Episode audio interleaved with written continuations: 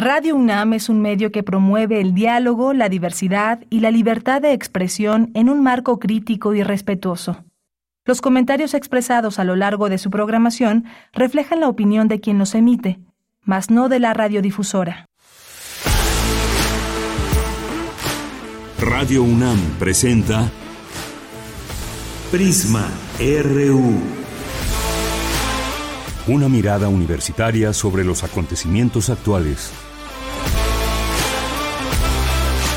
Prisma RU. Relatamos al mundo.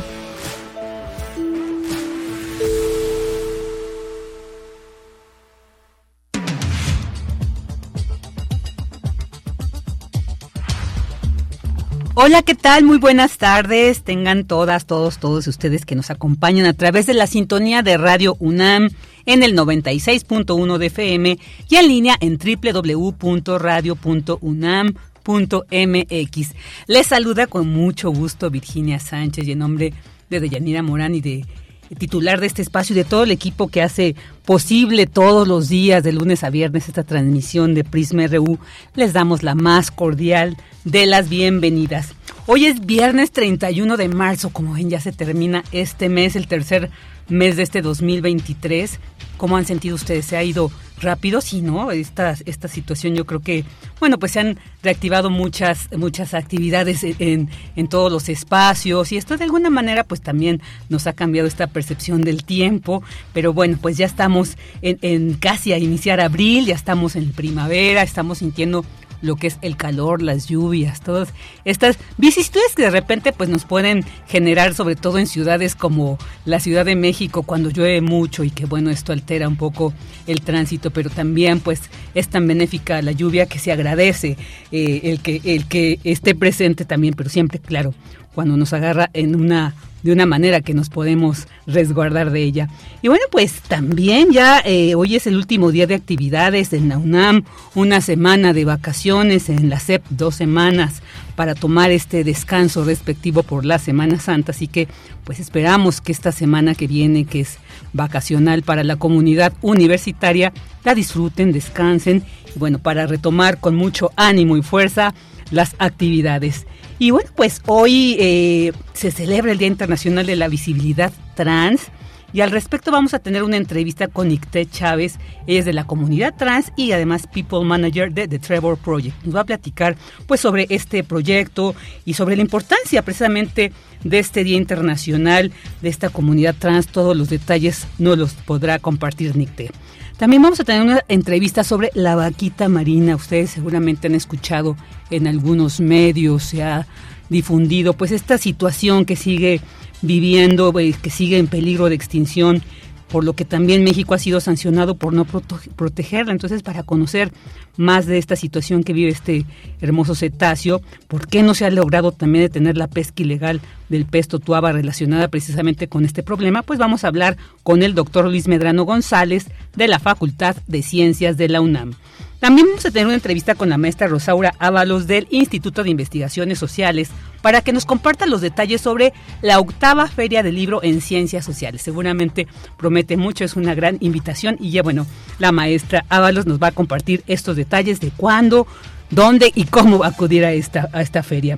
Y como todos los viernes tendremos las secciones de Corriente Alterna, Refractario RU con Javier Contreras y Melomanía con Dulce Wet.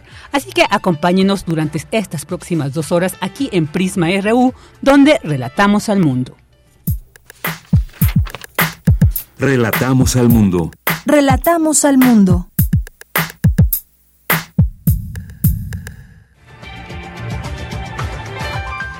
Ahora nos vamos con el resumen informativo en temas universitarios.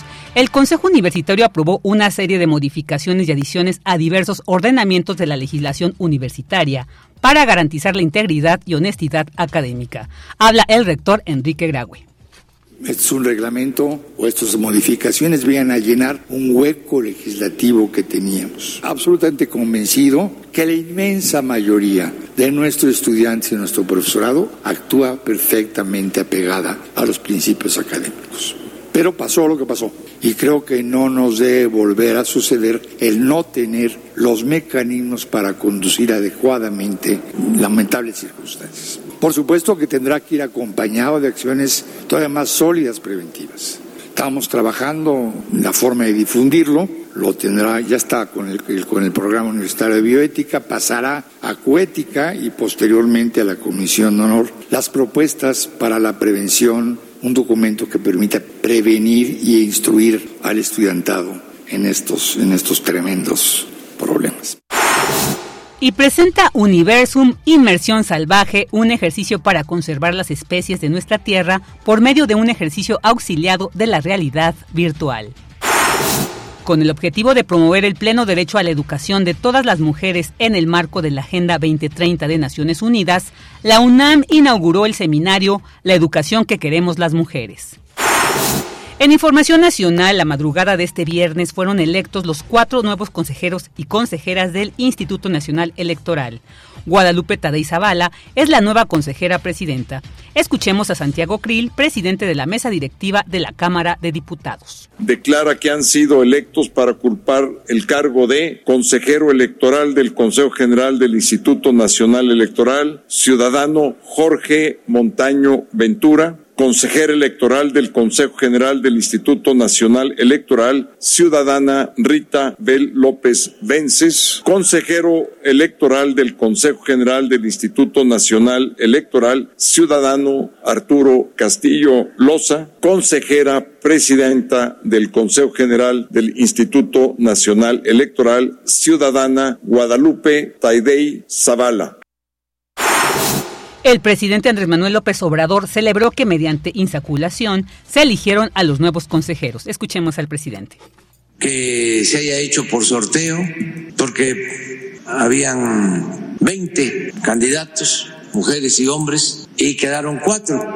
Y fue mediante insaculación. Entonces lo veo bien y como lo dije, la vez pasada, había que procurar que no se diera el mismo procedimiento, se cometiera el mismo error, el vicio de repartirse entre los partidos los cargos.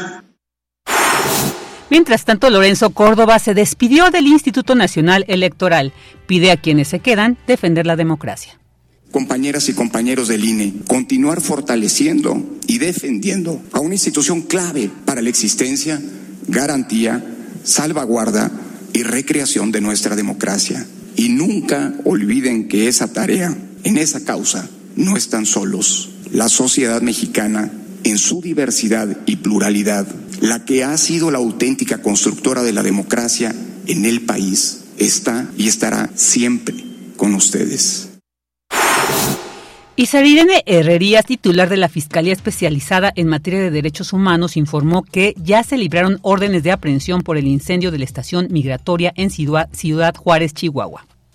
La Fiscalía General de la República había solicitado cuatro órdenes de aprehensión, pero comenté que se iba a seguir trabajando en otras. Y se concedieron seis órdenes de aprehensión en contra de tres funcionarios del INAMI, dos policías de seguridad privada y la persona que inició el incendio.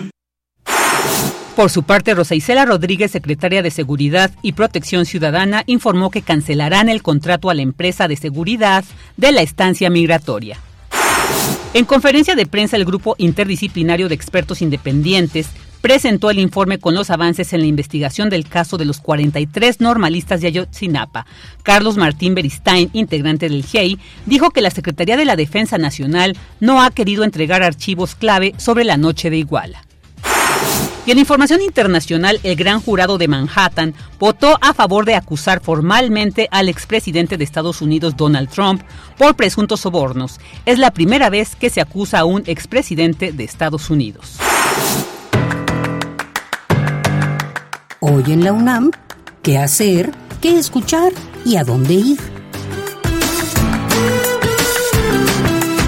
Danza UNAM te invita al estreno del montaje El Sutra del Corazón, bajo la dirección del artista escénico Espartaco Martínez. Esta obra desafía la noción de lo ficticio y nos sumerge en una experiencia de irrealidad, y extrañeza. Descubre cómo honrar la fragilidad de nuestra vida cotidiana en esta inolvidable presentación.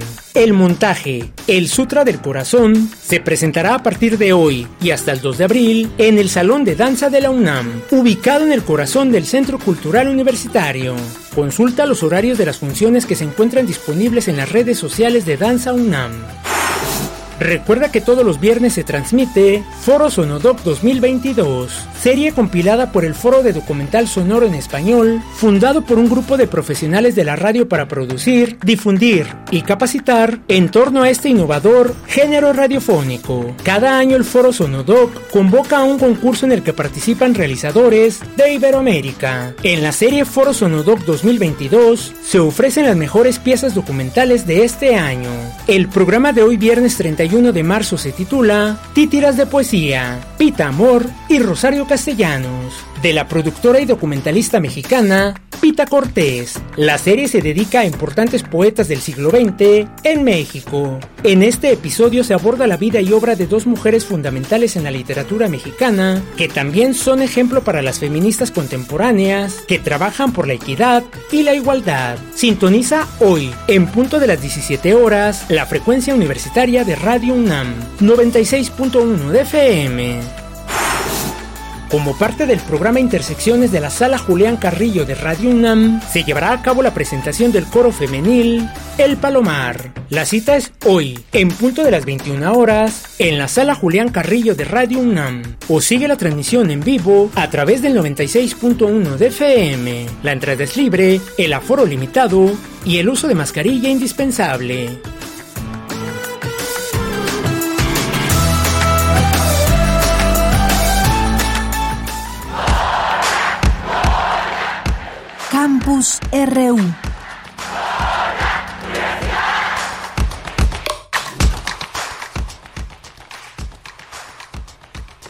Una de la tarde con 14 minutos y ahora vamos a entrar a la información que se genera en nuestro campus universitario. Llega a Universum Imaginare, un espacio interactivo y experiencia de realidad virtual. La información con mi compañera Cindy Pérez Ramírez. Adelante Cindy, buenas tardes. Vicky, muy buenas tardes, es un gusto saludarte. Inmersión Salvaje es la nueva experiencia de realidad virtual que llega a Universum, el Museo de las Ciencias de la UNAM, con el fin de vivir una experiencia única de acercamiento con el mundo natural a través de la tecnología. Gracias a la realidad virtual con inmersión salvaje, los asistentes apreciarán a los animales de distintos ecosistemas como nunca los habían visto. Además, encontrarán datos interesantes del mundo natural, actividades lúdicas y reflexiones sobre el cuidado de la vida en el planeta. Es María Emilia Belle Ruiz, directora de Universum. ¿Por qué queríamos eso? Bueno, porque sabemos, hay muchísimos estudios que muestran que hay una brecha muy importante en el uso de la tecnología y sobre todo asociada a la educación. Hay niños y hay niñas que tienen la tecnología muy cercana y entonces pueden de muy distintos formatos, desde muy distintas maneras, aproximarse al conocimiento mientras que hay otras niñas o niños que entonces se pierden de estas estrategias educativas por una falta finalmente de equidad social. Entonces, Universo, preocupado por eso, empezó a trabajar en la idea de tener un pabellón que solamente funcionara para usar estrategias de innovación tecnológica para llegar a la primera infancia y a la juventud. En un ambiente inmersivo admirarán contrastantes ambientes naturales a través de la realidad virtual con material original de la productora Wild Immersion. Además, la experiencia ofrece un cortometraje que ilustra la conexión e interacción que todos los organismos tenemos en el planeta para culminar con un dibujo interactivo que se sumará a un ecosistema alimentado por la creatividad de todo el público. Escuchemos a Baptiste Barbé, jefe de proyectos internacionales de la empresa francesa Wild Immersion, con quien se realizó esta alianza estratégica. Proponemosles uh, una experiencia que es única, a donde el público puede ver algo como 150 animales en el mundo salvaje de una manera no invasiva que permite admirar las bellezas uh, de nuestro mundo con un papel educativo para los niños y también para los más grandes uh, en la idea de concientizar sobre la protección de la biodiversidad. Vicky, Imaginar el espacio inmersivo en la explanada del Universum estará a partir del día de mañana 1 de abril. La duración es de 45 minutos. Las proyecciones serán de miércoles a domingo en un horario de 10 a 16 horas. Para adquirir los boletos pueden ingresar a la página web de Universum. Este es mi reporte. Muchas gracias, Cindy. Buenas tardes. Muy buenas tardes. Ahí está esta invitación, pues precisamente ahora esta semana que serán vacaciones, pues una gran, una gran propuesta ahí para visitar. Ahora nos vamos con esta información. Inaugura la UNAM el seminario La Educación que queremos las mujeres. La información con mi compañera Dulce García. Hola Dulce, ¿qué tal? Buenas tardes, adelante. Claro que sí, Vicky, muy buenas tardes a ti y al auditorio de Prisma RU. Vicky, el Instituto de Investigaciones sobre la Universidad y la Educación llevó a cabo el seminario la educación que queremos las mujeres, en donde Gabriela de la Cruz Flores, directora del ISUE, dijo que uno de los objetivos de la instancia a su cargo es contribuir de una manera significativa a la vinculación social y la difusión de los saberes educativos para lograr un impacto significativo en los diversos espacios institucionales y sociales. En ese sentido, añadió que este seminario busca contribuir, construir una agenda educativa y participativa en México que promueva el pleno derecho a la educación de todas las mujeres en el marco de la Agenda 2030 de las Naciones Unidas. Escuchamos sus palabras.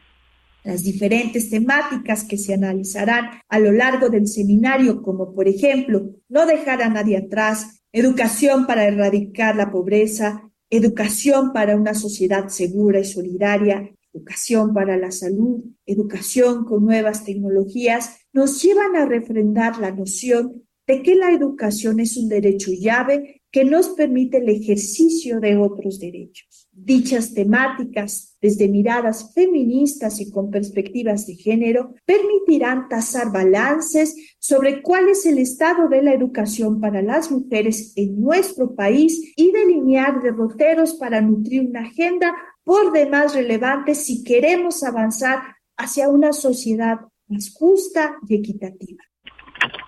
Y bueno, Vicky, ahí estuvo presente también Guadalupe Valencia, coordinadora de humanidades de la UNAM, quien destacó el lema de este seminario que es la educación que queremos las mujeres. El lema es no dejar a nadie atrás, respecto del cual Guadalupe Valencia afirmó que resaltar la importancia de la educación para acabar con los obstáculos que nos permitan no tener una mejor sociedad. Escuchemos. Para erradicar la pobreza, para cerrar las brechas de la desigualdad, para hacer de nuestra sociedad una sociedad segura y solidaria, para hacer de esta sociedad una que tenga una salud y vida sana, para un nuevo pacto social y un derecho a los cuidados, para también entendernos bien con las nuevas tecnologías, para la formación de docentes, para las poblaciones originarias y siempre eh, enarbolando la interculturalidad como la riqueza de nuestra nación y de los pueblos, para una vida libre de violencias, para los medios de comunicación también. Vicky, el seminario La Educación que queremos las mujeres se realizará en el Instituto de Investigaciones sobre la Universidad y la Educación de la UNAM el último jueves de cada mes con una duración de tres horas por sesión en la modalidad en línea vía YouTube y SUE UNAM. Y bueno, se entregará una constancia con validez para UCICAM CEP a quienes participen en el 90% de las sesiones. Es la información que tenemos. Muchas gracias, Dulce. Buenas tardes. Gracias a ti, muy buenas tardes. Hasta luego. Y bueno, ahora nos vamos con esta información. El Grupo Interdisciplinario de Expertos Independientes presentó los avances de la investigación sobre el caso de los normalistas de Ayotzinapa.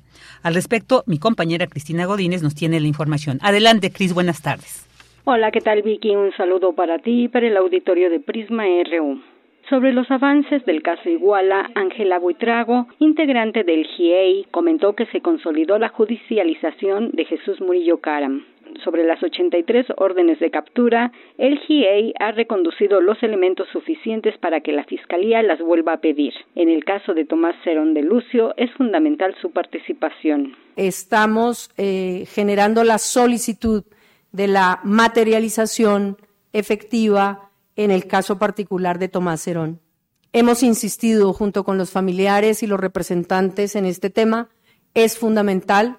Es una persona que no solamente conoció los hechos, sino que también participó frente a actividades y diligencias que eh, fueron técnicamente falseadas y que llevaron a los primeros momentos de la historia de Ayotzinapa. Carlos Martín Berinstein, también integrante del GIEI, señaló que están en un momento clave con techos de cristal porque han logrado avances significativos pero también de agujeros negros donde la información se conoce pero se oculta, como es el caso de los archivos que posee la Secretaría de la Defensa Nacional y que no les han sido entregados. Ya teníamos información de que había habido una investigación interna en Sedena una investigación disciplinaria que había llevado a sanciones contra dos de los que ahora están inculpados. Pero ahora tenemos más información de que hubo una investigación interna por parte de la justicia penal militar y que hubo numerosas declaraciones. No tenemos acceso a esas declaraciones ni se ha reconocido ninguna información sobre eso. Y sabemos que existe. También sabemos que existe información sobre interceptaciones telefónicas.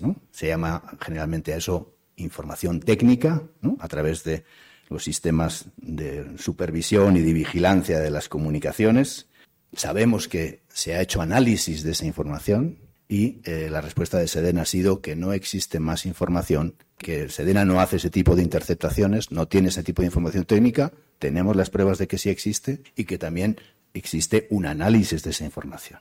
Bernstein señaló que tienen pruebas de que el C4 tuvo conocimiento de lo que pasaba ese día en tiempo real. El C4 era parte del servicio de inteligencia y operaba con comunicación de lo que ahí estaba pasando al responsable de inteligencia y de responsable de inteligencia al comandante del 27 Batallón en tiempo real, no tres días después o no dos días después. Eso supone que esa información existía, eso tiene que ver también con los procesos de judicialización, las prioridades que nosotros estamos diciendo en términos de la investigación pasan también porque aquí hay personas que tienen responsabilidad en esas acciones y que tienen que dar cuenta tanto de su responsabilidad como de la información. Por ejemplo, se dijo al principio que no había manejo de las cámaras, sabemos que sí, los militares manejaban las cámaras, movieron las cámaras para dónde iban y dónde iban. Sabemos que en esas cámaras se vio pasar tres camionetas de la policía y en una de ellas había civiles. Se negó siempre que eso existiera.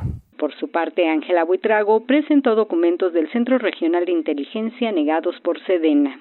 ¿Por qué ha insistido el GIEI en que son fundamentales? Porque todos estos documentos generan la posibilidad de conocer no solo quiénes actuaban, sino también dónde podían estar a través de esas comunicaciones los muchachos que fueron desaparecidos. La importancia entonces de los CRFI no simplemente es un nombre o una denominación, es una labor que realiza la unidad de Sedena sobre la base de la necesidad de estar siguiendo las comunicaciones. Y sobre esos supuestos, toda la información que se refleja allí en los documentos de 26 de septiembre del 2014, de 4 de octubre del 2014, se hacían conversaciones alusivas a dónde tenían los muchachos para el día 4 de octubre del 2014. Vicky, comentar que el informe ya se puede consultar en línea. Además, el GIEI afirmó que el caso no está cerrado porque hay muchas cosas que deben esclarecerse y anunció que existe un acuerdo para que continúen sus trabajos hasta junio. Piki, este sería mi reporte. Muy buenas tardes. Muy buenas tardes, Cris. Muchas gracias. Una información definitivamente muy relevante sobre este caso de Ayotzinapa. Y bueno, pues ahora ya le doy la bienvenida aquí a mi compañero Luis Fernando Jarillo. Hola, ¿qué tal? Bienvenido aquí, que nos vas a hablar sobre esto, este día que platicábamos, bueno, que mencionábamos al inicio del programa. El 31 de marzo se celebra el Día Internacional de la Visibilidad Trans en México la comunidad transgénero se enfrenta a discursos de odio en un contexto político y social adverso. Esto es lo que enmarca prácticamente este día. Pues adelante. Así es, eh, Vicky, a ti, un saludo a ti, a todo el auditorio de Prisma RU. El 31 de marzo, Día Internacional de la Visibilidad Trans, es una fecha que tiene el propósito de remarcar el valor de la vida y la lucha que han conllevado las personas trans para acabar con la discriminación. En este contexto, personas transgénero se han organizado para denunciar cómo los medios de comunicación fomentan discursos de odio y generan un contexto adverso para sus vidas. Una persona trans es toda persona cuya identidad de género no coincide con la asignada al momento de nacer y que hace una transición a otro u otros géneros. El género es performativo, son ideas y comportamientos que se asocian a las mujeres o a los hombres. Es una idea muy binaria que pues muchas personas trans también suelen romper. Las personas trans forman parte esencial de las comunidades y las culturas del mundo. Sin embargo, en la actualidad muchas personas trans sufren de hostilidad, discriminación y un sinfín de violencias a sus derechos humanos. De acuerdo al informe Polarización y Transfobia, miradas críticas sobre el avance de los, de los movimientos antitrans y antigénero en México, en nuestro país la atención de los medios respecto a los temas trans fluctúa constantemente entre la indiferencia y el escándalo. Las personas trans existen en los medios solo como víctimas de violentos asesinatos y desapariciones o como objetos de burla por aferrarse a su identidad, su nombre y su dignidad. Ahora escuchemos a Alex Alex Argüelles del colectivo comunal en la presentación de eh, este informe y a Raúl Cruz, periodista trans no binario. Adelante. Este proyecto realmente viene impulsado desde un trabajo que empezamos a hacer el año pasado, particularmente, bueno, que arrancó en torno a la campaña que se llamaba Ojo con los medios, donde justamente empezamos a hacer pues esta visibilización, ¿no? De cómo los medios utilizan información sesgada que eventualmente es retomada por estas campañas antitrans. Lo que estamos viendo ahorita es una replicación constante en la que estos prejuicios que vemos importados directamente de Fox News, de, The Sun, de Daily Mail, se están convirtiendo en racionalizaciones normales para la población general. Eh, según la encuesta nacional sobre diversidad sexual y de género de 2021 realizada por el INEGI, el Instituto Nacional de Estadística y Geografía, en México hay eh, por lo menos 845 mil 586 personas que están dentro del espectro trans. El 62% de la población trans se hace consciente de su identidad de género antes de los 7 años. A pesar de la evidencia, los medios de comunicación siguen generando pánico sobre las, las infancias transgénero. En nuestra casa de estudios, las personas trans existen y resisten. De acuerdo a la primera consulta universitaria sobre, condiciones de igualdad de género de la comunidad LGBTIQA, en la UNAM hay al menos 512 personas no 103 mujeres trans, 160 hombres trans y 583 personas de género fluido. Eh, en este informe sobre los medios y transfobia se indica que los pánicos mediáticos no son algo nuevo ni exclusivo de las redes, eh, redes sociales, sino que están relacionados con cambios sociales y políticos que están siendo frenados activamente por grupos políticos con capital económico y mediático. Eh, Raúl Cruz, periodista, explica que los medios mexicanos han importado discursos de odios de medios de comunicación europeos y estadounidenses, funcionan bajo una lógica de creación de contenidos en el que las personas trans son convertidas en objetos de burla. Escuchemos. Por ejemplo, seguramente la vieron. La nota de la mamá que quería demandar a una aerolínea porque no vendían boletos no binarios. Así lo habían pues, así se fue el titular del Excelsior. La nota, literal, es una nota de burla de una madre. Ella vivía en Nueva York, su hija es de Nueva York y tiene una identidad de género no binaria. La aerolínea le negó acceso al avión porque su identidad de género no correspondía con lo que estaban vendiendo. Se gastó el dinero, la infancia perdió el avión, pues estuvo en riesgo porque se quedó sole, en el aeropuerto eh, horas. O sea, es un caso de discriminación y violencia contra las infancias que fue convertido en una nota criquera, chistosa, burlante de una infancia que tuvo un momento de alta este, vulnerabilidad.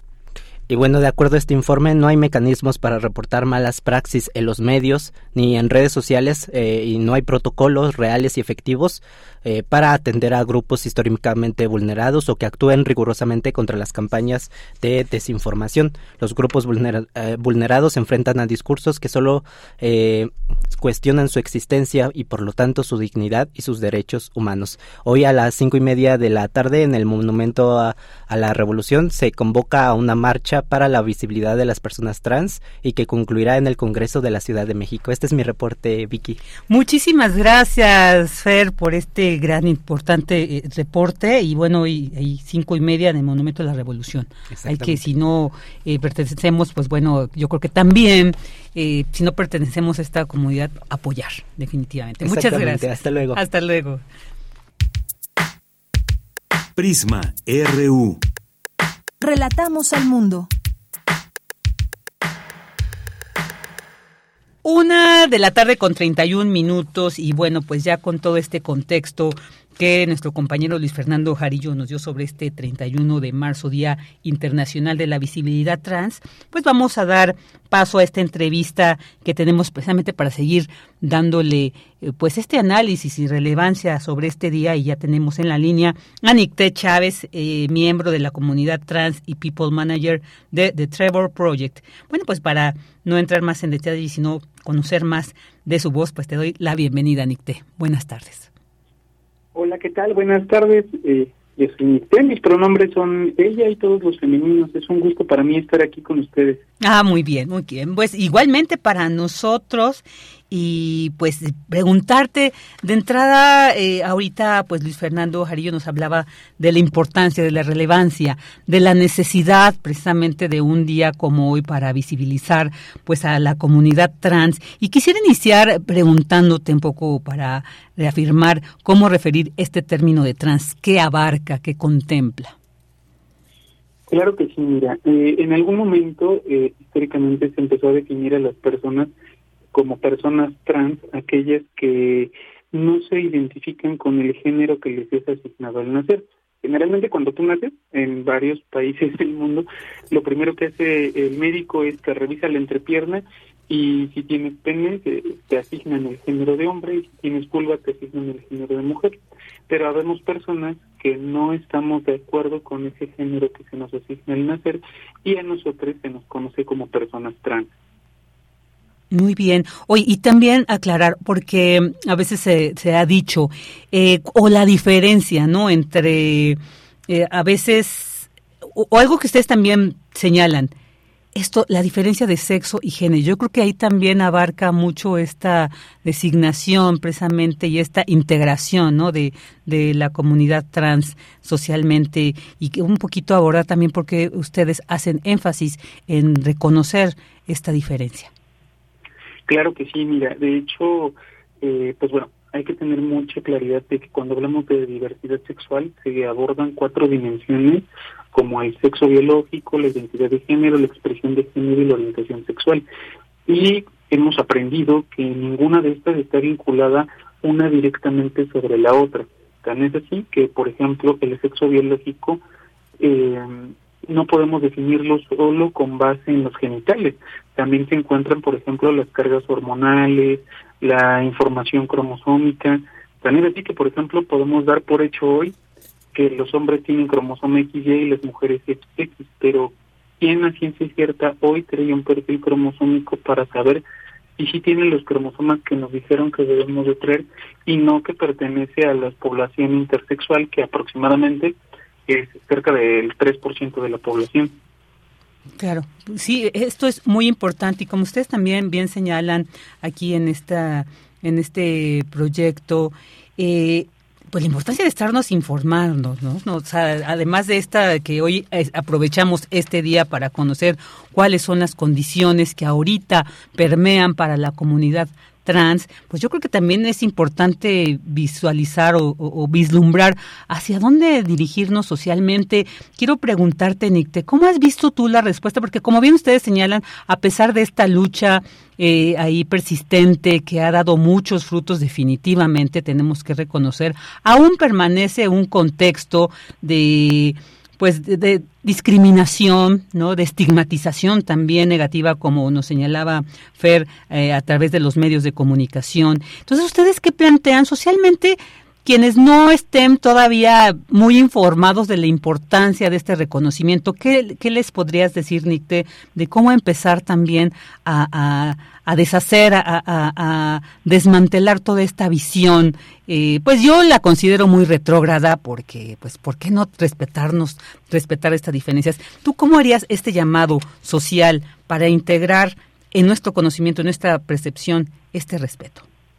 Claro que sí. Mira, eh, lo primero que tenemos que hacer es empezar con un ejercicio de deconstrucción y dejar de dar por hecha eh, información que hoy tenemos donde se concibe que solo existen dos géneros y que están vinculados a la genitalidad, por ejemplo, y que hay infinidad de campos más que se pueden abordar de la diversidad sexual. Nosotros aquí en Trevor Project brindamos eh, este apoyo y contención a las juventudes de la comunidad LGBTQ en México y este apoyo, por ejemplo, que damos es de manera gratuita, confidencial y 24/7 ¿Qué pueden hacer las juventudes que se contacten a nuestros eh, eh, a nuestros medios de contacto? Pueden externarnos sus dudas. Oye, yo quiero saber, tengo, no sé si soy una persona trans, si soy una persona no binaria, estoy pasando por un proceso de crisis, sufro violencia en la escuela porque me están acosando por presuntamente mi orientación sexual de eso se trata, que empecemos a tener más apertura a estos canales de ayuda, de información y que podamos seguir aprendiendo sin dar por hecho información que, que se nos ha dado eh, desde la infancia. Claro, sin reproducir esta más bien desinformación. Oye, ahorita pues yo creo que es importante también que nos detalles eh, precisamente un poco la historia de, Trevor Project, cómo surge, quiénes la y la integran, eh, cuáles son. Ahorita ya nos acercaste un poco a los objetivos, pero cómo cómo fue que se conformó también pues para darle esta relevancia eh, que tiene de Trevor Project. Todo empezó hace 25 años, de hecho en Estados Unidos eh, surgió el lanzamiento de un cortometraje donde te cuenta la historia de Trevor. Trevor es un adolescente que empieza en su descubrimiento a darse cuenta que es un chico gay, pero se enfrenta al rechazo de su familia y en ese ejercicio de no saber qué lugar eh, juega dentro de la sociedad, el rol familiar, académico y demás, eh, tiene un intento de, de quitarse la vida, de cometer suicidio. Y entonces este cortometraje sale en Estados Unidos, empieza a tener mucha relevancia y se lanza una línea de ayuda para todas esas juventudes que pudieran sentirse identificadas con Trevor. Por eso se llama eh, el proyecto Trevor, ¿no? De Trevor Project. Actualmente llega a México, iniciamos operaciones el 11 de octubre del año pasado y pues bueno, nuestra misión es justo brindarle la oportunidad a las juventudes de tener un mecanismo de apoyo en caso de que tengan un evento de crisis, una, una intención suicida, pues bueno, que cuenten con, con información que les pueda ayudar, sobre todo porque, pues bueno, eh, se ha identificado que la segunda causa de muerte entre eh, en jóvenes entre los 14 y los 29 años, pues es el suicidio. Entonces, es una realidad latente que este tipo de servicios nos ayuden a poder contener y dar eh, cabida a que las juventudes se encuentren en un lugar y se sientan que pertenecen. Oye, esto es muy importante y pues qué, qué, qué valioso que exista un espacio así como el que ustedes han conformado y que se sigue apoyando. Y, y además leía un poco estos los puntos que ustedes de alguna manera eh, en los que se enmarca todo este proyecto y pues eh, esto de el no asumir el género de una persona a simple vista se me hace muy importante, muy relevante. Suena fácil, suena sencillo, pero me gustaría que ahondáramos en esto porque creo que ahí también podemos empezar a reconfigurar cómo van a ser nuestras relaciones sociales integrando este respeto a la diversidad. Cuéntanos cómo esto de no asumir el género de una persona a simple vista. Claro que sí, como comentábamos, ¿no? El género es una construcción social y es lo que definimos eh, en nuestra sociedad que corresponde a comportamientos y estereotipos de ser hombre o ser mujer. Por ejemplo, en algún momento de la historia lleguemos a decir, ah, bueno, típicamente quienes usan falda, pues las mujeres, ¿no? Pero si hoy eh, revisamos a la mayoría de nuestras compañeras, de nuestras familiares cercanas, amistades, te vas a dar cuenta que la mayoría no usa faldas, usa pantalones. Y entonces eso no las hace menos mujeres, solo es que cambió un el uso de una prenda y una expresión de género. Antes las mujeres, por ejemplo, no, no trabajaban. Hoy muchas de las mujeres trabajamos y sumamos a la sociedad de una manera eh, económicamente activa. Entonces, estos roles empiezan a tener eh, esta connotación social, los construimos en el día a día. En función de ello, como bien comentas, no podemos dar por hecho el género de una persona.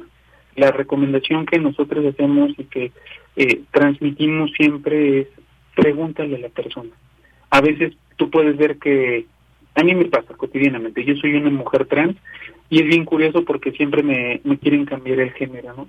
Hola, ¿qué tal, joven? ¿Cómo está? Y es así como de, bueno, pero no estás viendo que tengo el cabello largo, digo, estamos en un evento de audio, ¿no? Pero tengo el cabello largo, tengo los labios pintados, tengo boobies, este, ¿por qué asumes que soy un hombre? Ah, no, perdón, disculpe.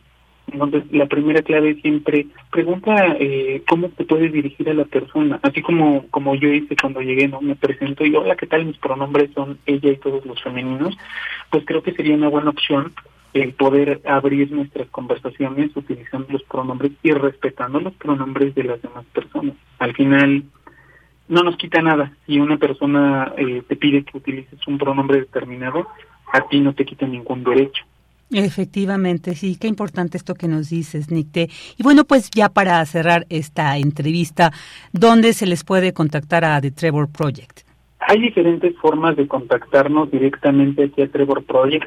Eh, tenemos tres formas de poder atenderte. La primera de ellas es que envíen eh, todas las juventudes que quieran eh, recibir ayuda, pueden enviar un WhatsApp al 55 92 25 33 37 y poner la palabra comenzar repito el número, el 55 92 25 33 37, o pueden enviar un mensaje de texto al 77 67 6, igual pones la palabra comenzar, o chatear directamente con, eh, con nuestro equipo de consejeros que están totalmente capacitados para poder atender todas las situaciones de crisis que puedas estar representando a través de nuestra página de www.detrevorproject.mx. Perfecto. Pues Nicté, muchísimas gracias por haber estado aquí con nosotros en Prisma RU. Agradecemos toda esta reflexión y pues este este ánimo que debemos de tener de ir evolucionando, ¿no? Como como especie humana, ir integrándonos, y respetando. Te agradecemos muchísimo. Recibe un fuerte abrazo y hasta pronto. Muchísimas gracias, hasta luego. Hasta luego. Nicté Chávez, miembro de la comunidad trans y People Manager de The Trevor Project. Porque tu opinión es importante, escríbenos al correo electrónico prisma.radiounam@gmail.com. Una de la tarde con 43 minutos y vamos a dar entrada a este tema que de verdad nos tiene muy preocupadas, preocupados, preocupadas porque pues la vaquita marina sigue en peligro de extinción, cada vez hay menos especies, número, menos número de esta eh, eh, hermosa y valiosa especie. ¿Qué está pasando? De hecho, pues eh, como decíamos al inicio también ya México fue sancionado por, se dice, no, no ha logrado controlar esta pesca ilegal de la totuaba. ¿Qué está pasando? ¿Qué contexto estamos viviendo que está, eh, pues no rescatando, no protegiendo a la vaquita marina? Al contrario, se está orillando a que se extinga totalmente. ¿Qué, qué está pasando? ¿Qué podemos hacer? Bueno, pues para hablar sobre este tema ya tenemos en la línea al doctor Luis Medrano González del Departamento de Biología Evolutiva de la Facultad de Ciencias de la UNAM. Doctor Medrano, muchas gracias por aceptar la entrevista y bienvenido a Prisma RU. Muchas gracias, Virginia. Buenas tardes a usted, buenas tardes a su auditorio. Buenas tardes, doctor. Pues iniciar, a ver, de entrada, ¿por qué es importante? Yo, tal vez esté de más la pregunta, pero yo creo que ahí más bien es para enfatizar la importancia de cuidar a esta especie. ¿Por qué es importante para el ecosistema, para la biodiversidad de nuestro país, del mundo, la vaquita marina, doctor? Bueno, si vamos a hacer una valoración de la importancia de, las especies, todas las especies son importantes para los ecosistemas. Ahora, que una especie desaparezca no significa que un ecosistema vaya a colapsar. Eso ocurre solamente con algunas especies. No parece ser el caso de la vaquita, ¿no? No parece ni siquiera ser el caso, digamos, de las grandes ballenas que casi se extinguen a durante el siglo XX y entonces otras especies ocuparon el espacio ecológico que ocupaban ellas.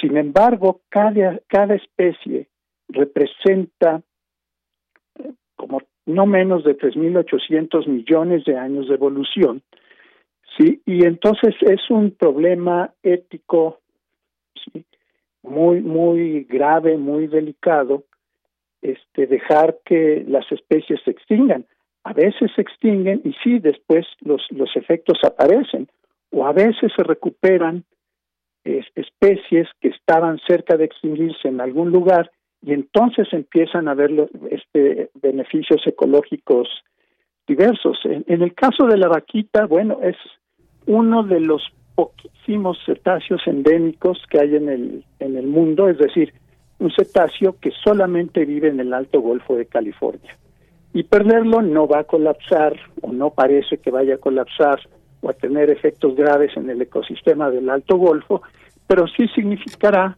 la pérdida de una especie que ha sido única en, en la historia de, de, la Tierra y que como ella no no hay no hay otra, ¿no? Eso pues implica sobre todo como como le digo pues una una responsabilidad moral, ¿no? Ética. Claro, definitivamente. Este, Así es, doctor. Y bueno, pues se ha, en todo este seguimiento que se ha dado a esta situación, bueno, pues está ahí claramente la relación que tiene, el peligro de extinción que tiene la vaquita no es que sea, eh, eh, sea directo, ¿no? Sino que es precisamente por la pesca ilegal del pez totuaba. ¿Qué nos puede decir sobre esto? ¿Por qué además el pez totuaba? ¿Por qué eh, esta importancia también para, para el comercio ilegal, la relación que tenga con la vaquita marina, doctor?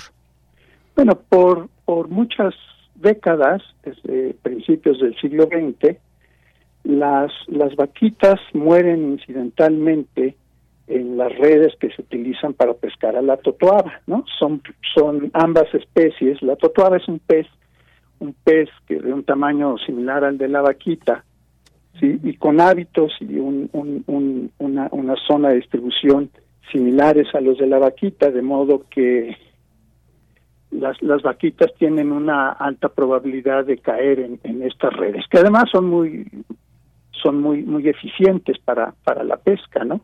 Esto ha ocurrido desde principios del del siglo XX. La carne de la totuaba ha sido muy apreciada para este, en distintos lugares, especialmente en los Estados Unidos, a donde antes se exportaba la mayor parte de, de los productos de este pez, ¿no? La carne esencialmente.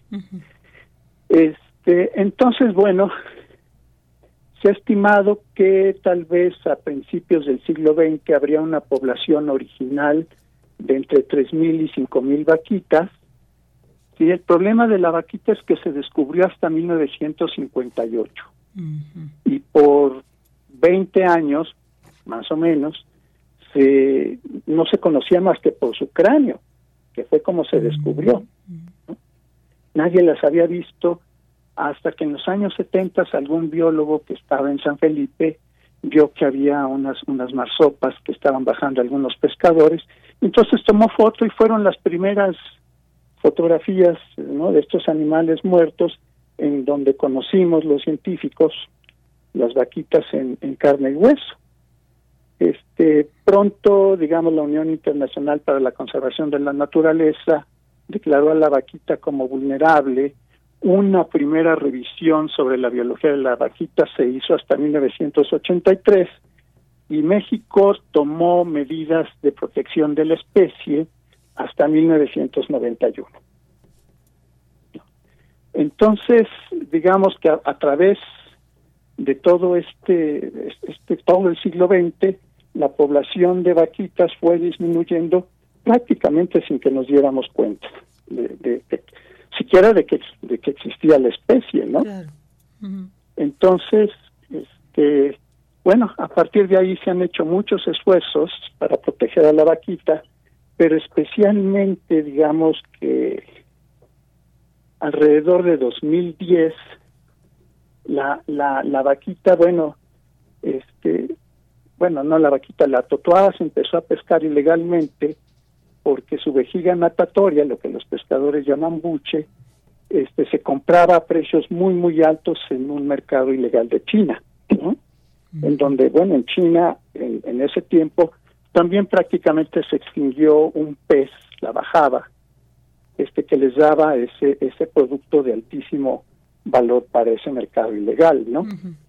Entonces, eso ha aumentado muchísimo, la pesca ha alimentado mucho la, la pesca ilegal, de, de, la totoaba y con ella la mortalidad de vaquitas, ¿no? Claro, claro. Digamos, en los noventas se estimaba que habría entre 500, 600 vaquitas más o menos.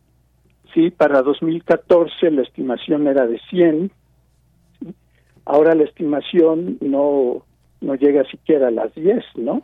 Qué lamentable. el gran sí, y el gran problema, el gran problema de eso es que se dicen puede, puede haber ocho, puede haber diez, puede haber veinte, pero la incertidumbre sobre cuál es la abundancia real es, es muy grande. Puede haber algunas más, pueden ser menos.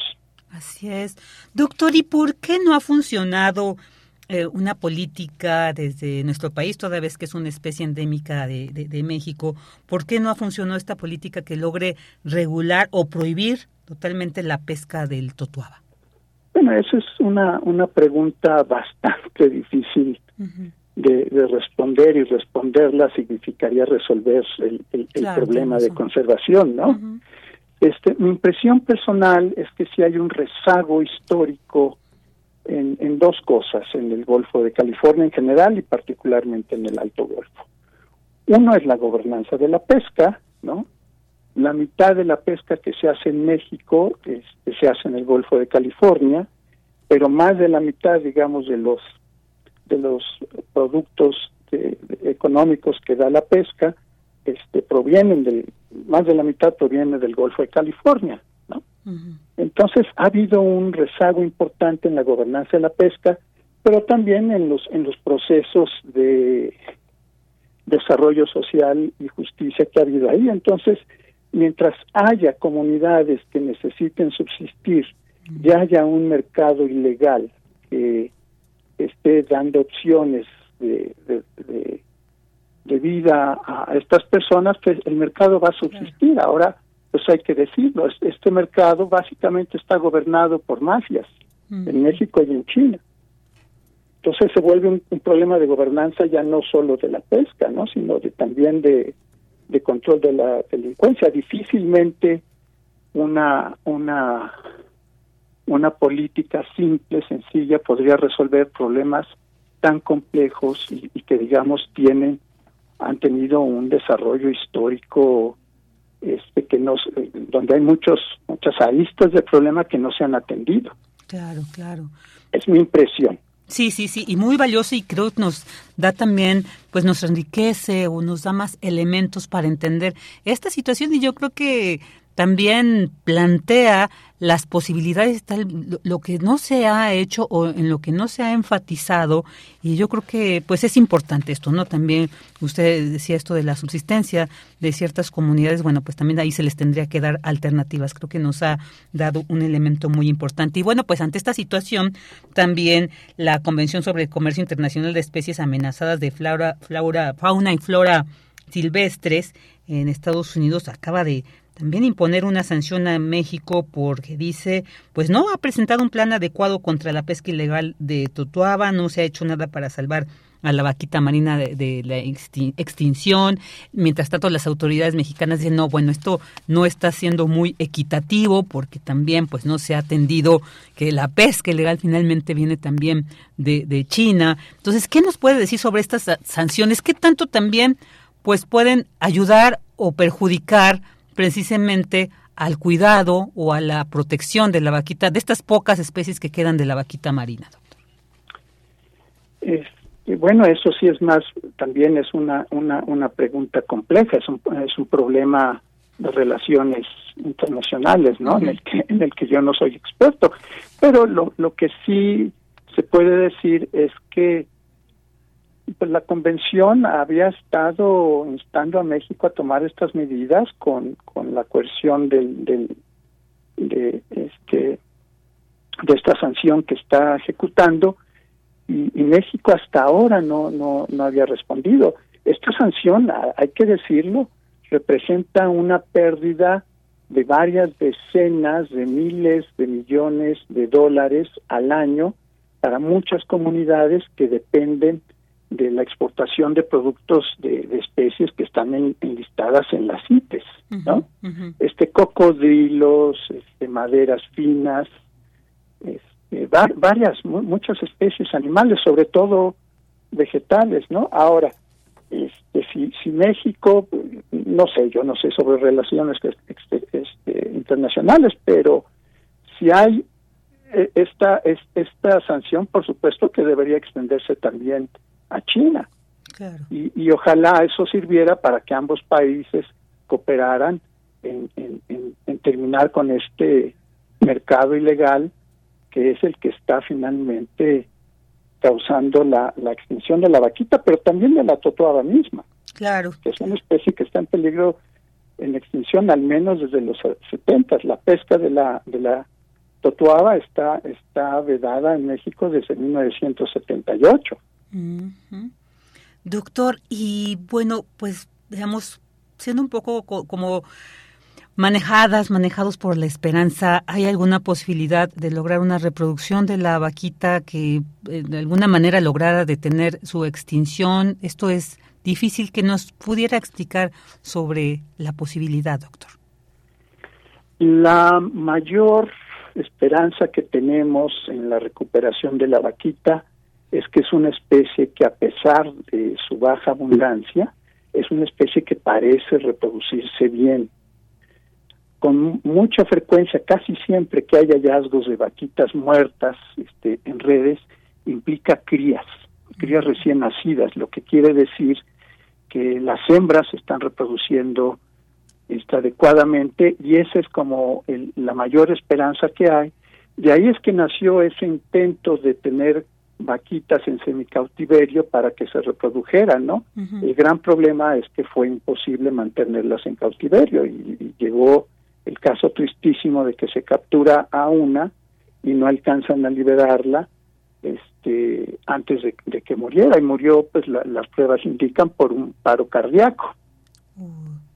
Entonces es, es muy claro ya varios científicos desde digamos 2007 ya decían no necesitamos más datos sobre las vaquitas necesitamos utilizar nuestros recursos todos para conservar a la especie este, el otro, hay otras cosas como estos juegos que hacen algunos biólogos de ser como dioses, ¿no? De, este, eh, sería posible, digamos, todavía criar a, a, vaquitas en óvulos de, en, óvulos de, de, la especie hermana que es la marsopa espinosa. Es decir, como hacer este, vaquitas de probeta, ¿no? Esa tecnología está por por aparecer, pero pero yo creo que esa es la, la última solución a la que se debiera apelar y básicamente este lo, lo que se tiene que hacer es si es posible esto es a donde creo que se tienen que poner todas las energías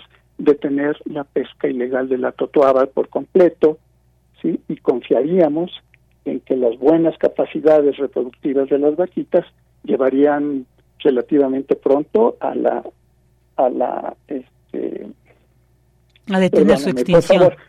Este, sí, bueno, a la a la recuperación de la población, perdón. Sí, sí, sí, no, no, de acuerdo, doctor. Pues nos queda muy claro que es un reto ahí muy importante que se tiene que atender, es un tema realmente que nos preocupa y hay mucho que analizar. Mientras tanto, pues le agradecemos todo esto que nos ha compartido, nos deja claridad y también hay algunas, eh, por supuesto, como usted manifestaba, muchas, hay temas que competen a otros ámbitos y bueno, pues también será interesante conocer. Mientras tanto, le agradecemos muchísimo, doctor Luis Medrano, que haya estado con nosotros, le enviamos un fuerte abrazo y esperamos contar más adelante, seguir con este tema. Virginia, muchísimas gracias. Reitero la mayor... Eh, perdón, de nuevo, se me olvidan las palabras ahora. La, la, la mayor esperanza para salvar a la vaquita está en la gobernanza y la justicia social que el gobierno debe de llevar al Alto Golfo de California. A diferencia de otras situaciones, esta es una situación que requiere una solución inmediata y, adecuada.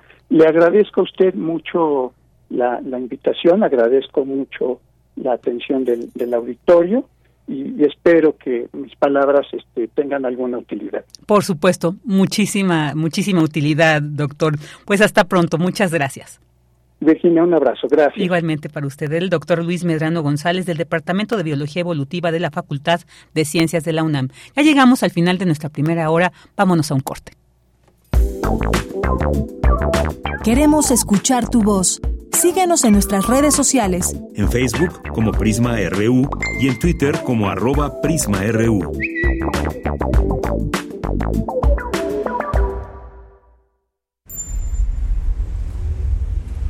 XEUN 96.1 de frecuencia modulada.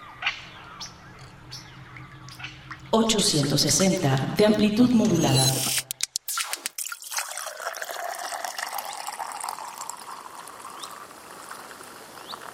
Radio UNAM. Experiencia sonora.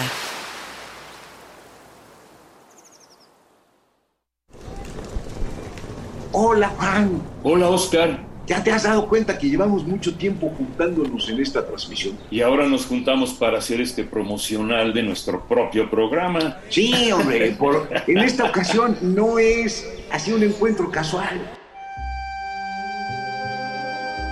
Las Esquinas del Azar, todos los martes a las 10 a.m. y retransmisión los sábados a las 4 p.m. por el 96.1 de FM. Radio UNAM, Experiencia Sonora. Entre el bolero y la ciencia ficción, atestiguas el fin del mundo en cámara lenta. No haces nada porque no te queda de otra. Eliges la falsa noción del espacio para hacer como que no te das cuenta de que estás en una jaula. Por razones que inventó alguien más, haces efectivo el cheque de tu existencia. Un vale para una vida de idas a la escuela, al trabajo, a la tumba. Tantos años de resistencia para llegar a ninguna parte. A la misma estación, a la misma cabina. Resistiendo todavía. Sálvense ustedes con Raquel Miserachi. Todos los martes de 10 a 11 pm por resistencia modulada.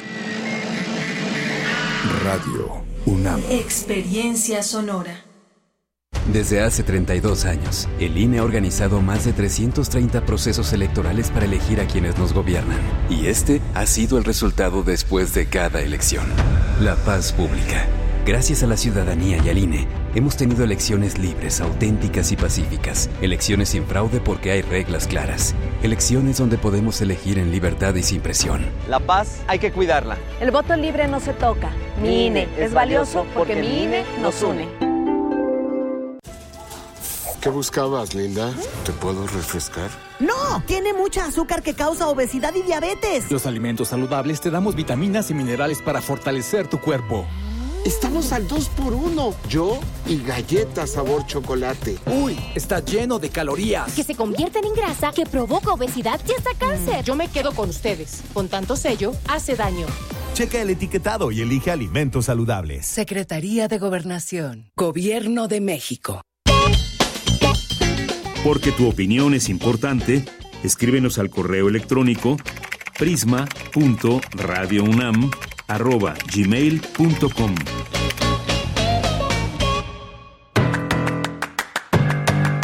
Mañana en la UNAM, ¿qué hacer? ¿Qué escuchar? ¿Y a dónde ir? Te recomendamos la serie radiofónica Bloody y su legado, cuya investigación, guion y entrevistas corren a cargo de Dulce Wet. La presencia en México del artista ruso-mexicano Vladi es muy valiosa en los campos artístico y cultural. Es importante conocer su legado, una enorme y prolífica obra artística que desarrolló durante la segunda mitad del siglo XX en distintos ámbitos y formatos. Dibujo, grabado, fresco, temple óleo, acuarela y técnicas mixtas, pero debido a múltiples factores, su obra no es conocida por el público. Esta serie busca informar y ofrecer distintos testimonios sobre este gran maestro a todas las personas interesadas en el arte. Sintoniza todos los sábados y domingos en punto de las 13.30 horas el 96.1 de FM.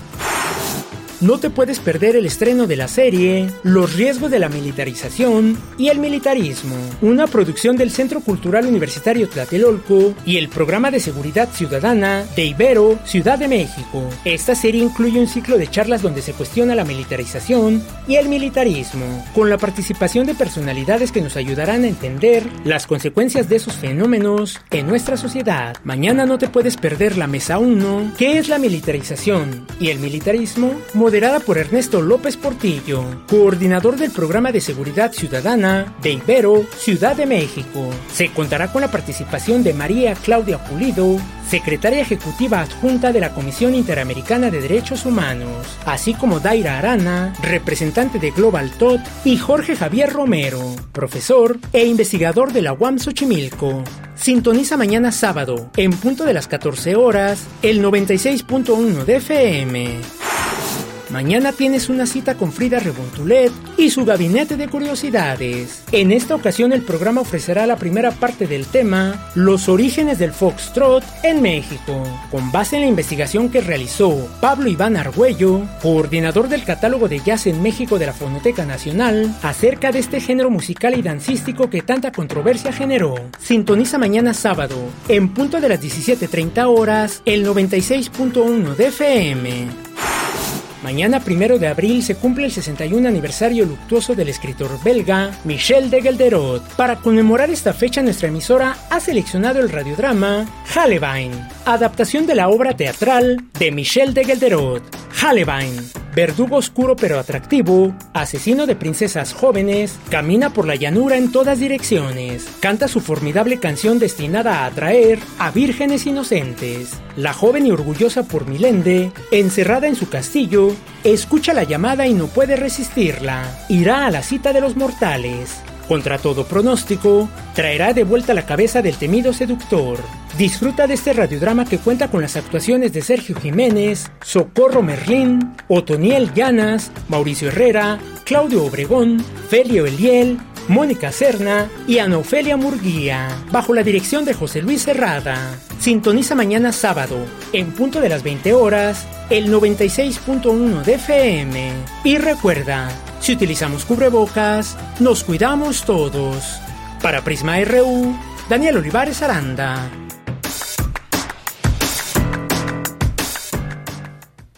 Dos de la tarde con ocho minutos y ya con estas recomendaciones iniciamos la segunda hora de Prisma RU y vamos a mandar saludos y leer algunos de los mensajes que ustedes nos hacen llegar a través de nuestras redes sociales. Mandamos saludos a Abelina Correa, a César Soto Bretzfelder, a Carmen Valencia también. Muchos saludos y abrazos a David Castillo Pérez. Y vamos con, recuerden que son viernes de complacencia, ya hay algunas propuestas, algunas solicitudes, peticiones que nos hacen como la de Imagine a Man con The Who, también Jorge Murán Guzmán, también te saludamos y ahorita vamos a leer algunos de los comentarios que nos has compartido, pero mientras tanto también nos mandas un, eh, muchos saludos, le manda al equipo, nos desea un excelente fin de semana y por supuesto que también de parte del equipo para ti, Jorge, y propone la canción Aldila de Emilio Pericoli. Así que bueno, pues ahorita vemos a ver cuál es la que con la que podemos cerrar si nos da tiempo, por supuesto, porque ya saben que a veces el tiempo nos apremia. Y bueno, sobre esta entrevista sobre la vaquita marina es un tema que realmente sí yo creo que nos conmueve, nos preocupa, pero bueno, pues ahí ojalá y se escuche esta, estas sugerencias que desde los especialistas pues siempre mandan a las autoridades y al, a quienes son responsables de estas políticas. Jorge Murán Guzmán dice, el pueblo mexicano en promedio general no consume pescado y alimentos marinos. La cultura en este sentido es muy pobre y no se educa bien en este rubro. La Marina Militar no cuenta con los recursos adecuados para cuidar los litorales. Yo creo que efectivamente también estos son otros elementos que se tienen que considerar para lograr una buena protección de este hermoso cetáceo. Y también nos dice, Jacques Cousteau criticó la situación muy mal administrada de nuestros mares y se lo indicó a Carlos Salinas de Gortari sin resultados visibles de corregir nuestra realidad. Bueno, pues es que esto si no les importó el país, mucho menos les va a importar una especie, pero bueno, esperemos que estas eh, las autoridades actuales sean más sensibles a esta situación y pues tengamos alguna respuesta y sobre todo, sobre todo no perder eh, a la vaquita marina. Sería muy lamentable que nos tocara además, ¿verdad? Como generación que nos tocara ver que se extingue una especie más. También muchos saludos a Rosario Durán y nos desea un bonito fin de semana. Feliz viernes también para, para ti.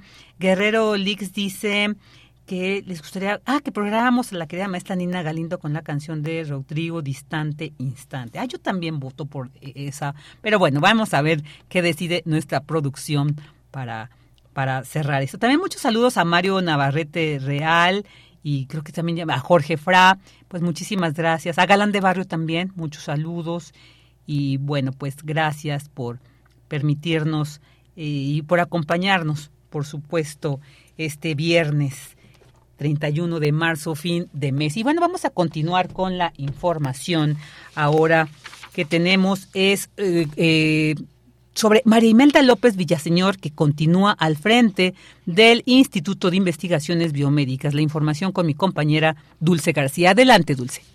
Vicky, muy buenas tardes a ti al auditorio de Prisma RU. La doctora María Imelda López Villaseñor tomó posesión como directora del Instituto de Investigaciones Biomédicas de la UNAM para un segundo periodo que va de 2023 a 2027. Su objetivo principal, según expresó la académica, será el de mantener una política de puertas abiertas en la dirección de dicho instituto mediante la comunicación fluida entre trabajadores, investigadores y autoridades para fortalecer a una de las entidades más grandes del subsistema de investigación científica. Ese instituto realiza investigación experimental, razón por la cual continuará siendo prioridad para la coordinación de investigación científica, según aseguró el coordinador de esta instancia, el doctor William Lee Alardín, quien subrayó que se respaldará la infraestructura física del instituto y quien también invitó a investigadores, técnicos académicos y trabajadores a proseguir con su labor como comunidad, impulsar el quehacer colegiado y propiciar el diálogo permanente entre los departamentos y las áreas para mejorar la eficacia de la entidad. Hay que decir que la doctora María Imelda López Villaseñor es químico farmacobióloga egresada de la Universidad Michoacana de San Nicolás de Hidalgo, maestra y doctora en ciencias químicas por la Facultad de Química de la UNAM y realizó una estancia de investigación en la Escuela de Medicina de la Universidad de Tokio. Desde 1995 es investigadora del Instituto de Investigaciones Biomédicas y su trayectoria en investigación se muestra en la publicación de más de 40 artículos internacionales. En 2012 recibió el reconocimiento Sor Juana Inés de la Cruz y en 2014 la medalla al mérito universitario por la UNAM. Esta es la información. Muy buenas tardes. Muy buenas tardes, Dulce. Muchísimas gracias. Y bueno, ahora nos vamos con la información internacional con Radio Francia Internacional. Relatamos al mundo. Relatamos al mundo.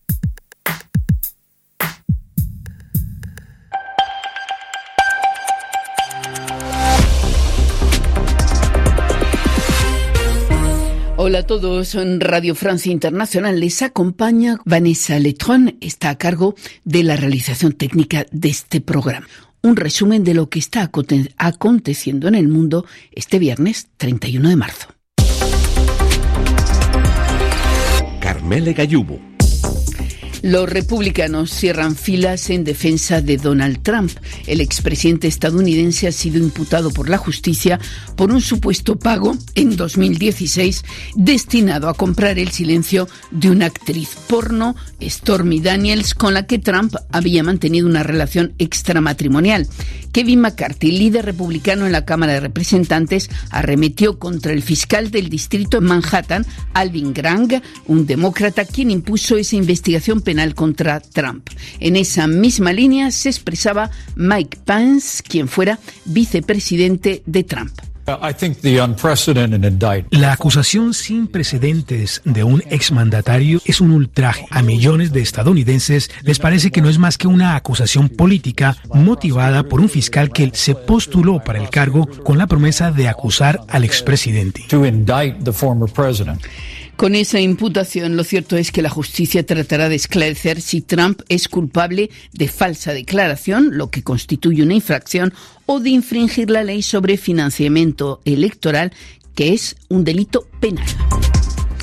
Reino Unido está forjando nuevas alianzas comerciales desde su divorcio con la Unión Europea. Esta mañana el gobierno británico anunció haber cerrado un acuerdo para unirse al Tratado de Asociación Transpacífico, un bloque comercial que agrupa ahora a 12 países, siendo Reino Unido el único europeo. Con esta adhesión británica, el bloque contará con 500 millones de habitantes y representará 15% del Producto Interior Bruto Mundial. Un fiel aliado de Rusia, el presidente bielorruso Lukashenko, ha pedido una tregua en Ucrania y negociaciones sin condiciones previas entre los gobiernos de Moscú y Kiev. Inmediatamente la presidencia rusa ha descartado frenar su ofensiva en Ucrania. El rey Carlos III de Inglaterra termina hoy su visita a Alemania con un desplazamiento a Hamburgo para conmemorar a las víctimas alemanas de los bombardeos aliados de 1943 en esa ciudad. Visita que es una señal de reconciliación de gran importancia, subraya hoy la prensa alemana. El bombardeo aliado de Hamburgo del 24 de julio del 43 costó la vida a más de 300 personas. Hasta aquí el resumen informativo. Porque tu opinión es importante, Escríbenos al correo electrónico prisma.radiounam@gmail.com. Corriente Alterna. Unidad de Investigaciones Periodísticas. Un espacio de la Coordinación de Difusión Cultural de la UNAM. Dos de la tarde con 16 minutos y vamos a entrar a esta, todas estas propuestas que siempre nos llegan desde Corriente Alterna, muy interesantes, por supuesto, todas ellas. Y este día vamos a platicar con Yarasaí Simbrón, que nos va a presentar sobre la crónica del libro Fruto de Daniel Arrea, que se presentó en el marco de la FIL de Minería, de estos frutos que dan estos encuentros literarios. Y bueno, pues para entrar conocer más detalles sobre este trabajo que se presentará, se publicará en el portal de Corriente Alterna este fin de semana, le damos la bienvenida a Yarasai. Yarasai, buenas tardes, bienvenida. Hola Virginia, buenas tardes, mucho gusto estar aquí compartiendo con tus radioescuchas. Igualmente para nosotros y pues cuéntanos de qué se trata todo este toda esta propuesta que nos, que vamos a poder disfrutar este fin de semana. Eh, sí, Mira, el, en la filme Minería eh, se presentó el libro de, Fruto de Daniela Arrea, es su más reciente eh, libro. Em, la edición corrió a cargo de eh, Ediciones Antílope en colaboración con la UAM. Y bueno, dentro del, del, marco de la FIL pude asistir, sin embargo, pues lo curioso es que el auditorio era demasiado pequeño, entonces muchas personas nos quedamos afuera la mayoría, eh, curiosamente, éramos mujeres y pues algunas decidimos quedarnos a, la espera de, del término de, la presentación, eh, algunas para comprar el libro, otras para poder este, platicar con, con Daniela. Y bueno, en ese, en ese inter pues sucedieron ahí como algunas cosas que me hicieron a mí reflexionar muchísimo eh, en torno a precisamente el contenido del libro, ¿no? Que, que habla de, de los cuidados, del trabajo de cuidados. Y es eh, muy importante que, destacar que en el libro de Daniela ella no habla de maternidad, eh, ella precisa que, es un libro que habla sobre cuidados, porque no todas somos madres, pero todas hemos sido hijas y por lo tanto hemos sido cuidadas. Entonces es un libro que, que, que recoge los testimonios de 12 mujeres, incluidas la propia Daniela y su madre Rosario, eh, que habla sobre cuidados, pero que pues en realidad el cuidado es algo que nos que nos concierne a todos, ¿no? Eh, digamos que el sentido político y social eh, de que le da Daniela a este a esta recopilación de testimonios, pues es que precisamente hay una desigualdad genérica en el trabajo de cuidados y de eso pues nos habla tanto la Organización Internacional del Trabajo como la Comisión Económica de América, para América Latina y el Caribe, e incluso los, los datos de, de la cuenta satélite de trabajos no remunerados que, que nos da el INEGI. Entonces es un libro que, que a pesar de que habla eh, de mujeres, que a pesar que, que habla también de maternidad, eh, es un tema, el trabajo de cuidados es un tema que nos concierne, nos concierne a todos. Perfecto, pues te parece vamos a escuchar lo que nos preparaste. Muchas gracias. Sí, adelante. En el caso de mi mamá, pues probablemente ella no se reveló como se revelaría, o sea, como se esperaba que se revelara desde una lucha más activa. Es Daniela Rea, la autora del libro Fruto. Probablemente ella eh, no lo dejó antes de que él la dejara, pero pues mal que bien, yo estoy aquí y estoy aquí por gracias a lo que ella hizo, ¿no? o yo puedo hablar gracias a lo que ella probablemente cayó también.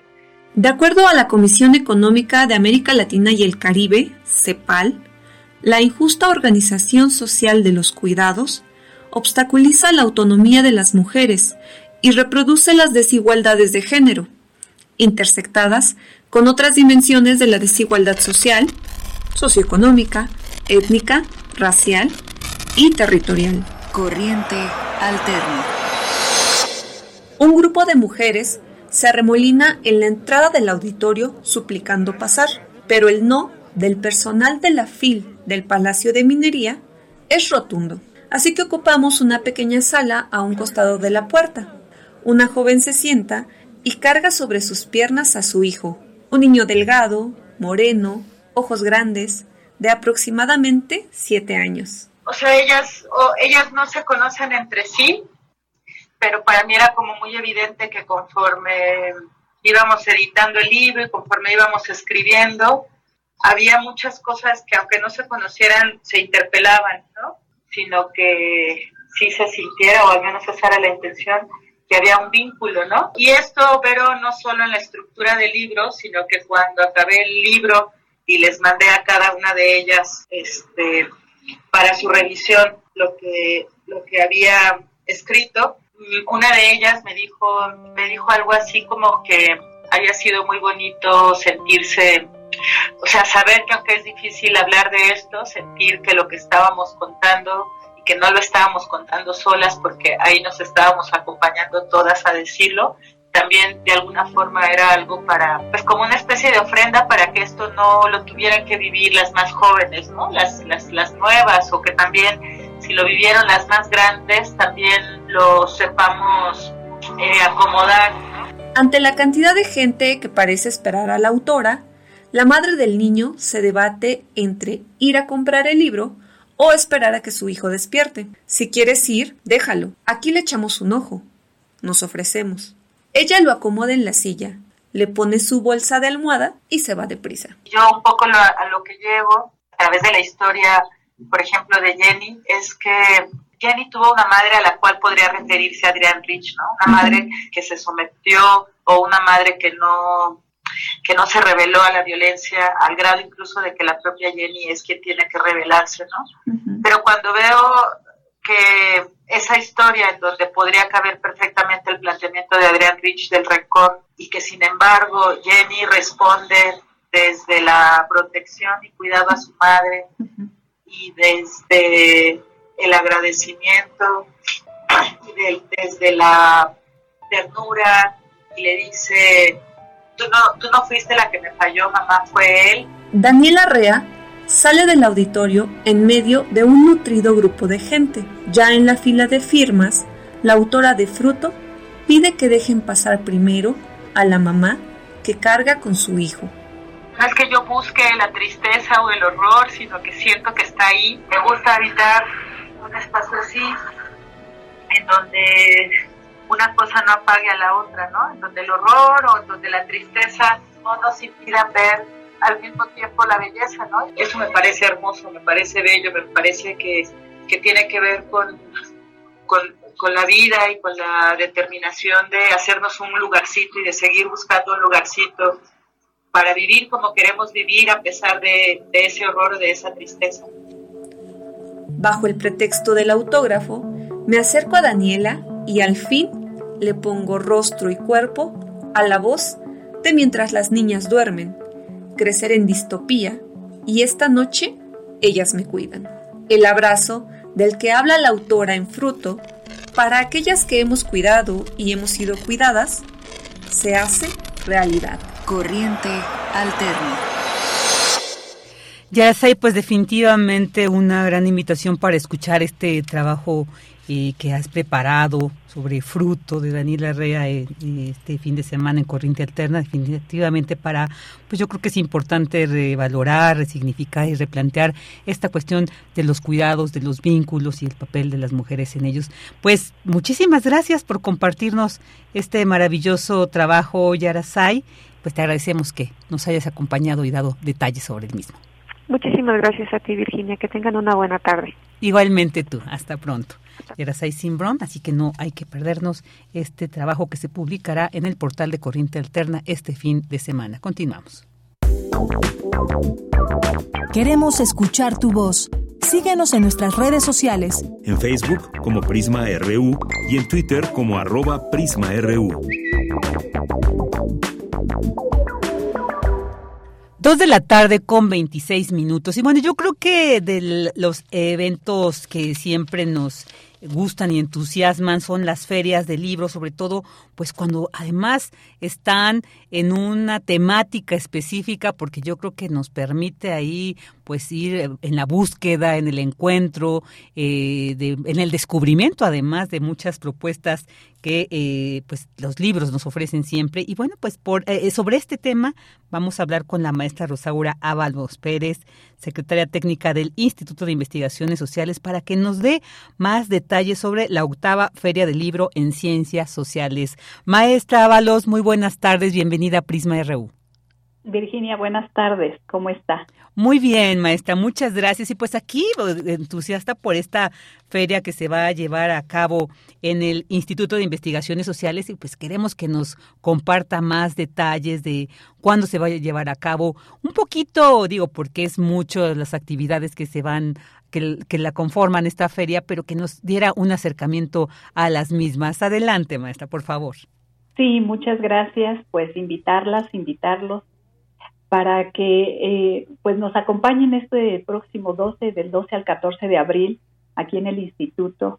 Eh, para, pues bueno, este es un, un espacio, esta feria, esta octava feria del libro en ciencias sociales, pues abre un espacio a la comunidad universitaria y al público en general para que conozcan y adquieran pues las recientes publicaciones tanto del Instituto de Investigaciones Sociales como de aquellas casas editoriales que nos van a acompañar, que son más de 20.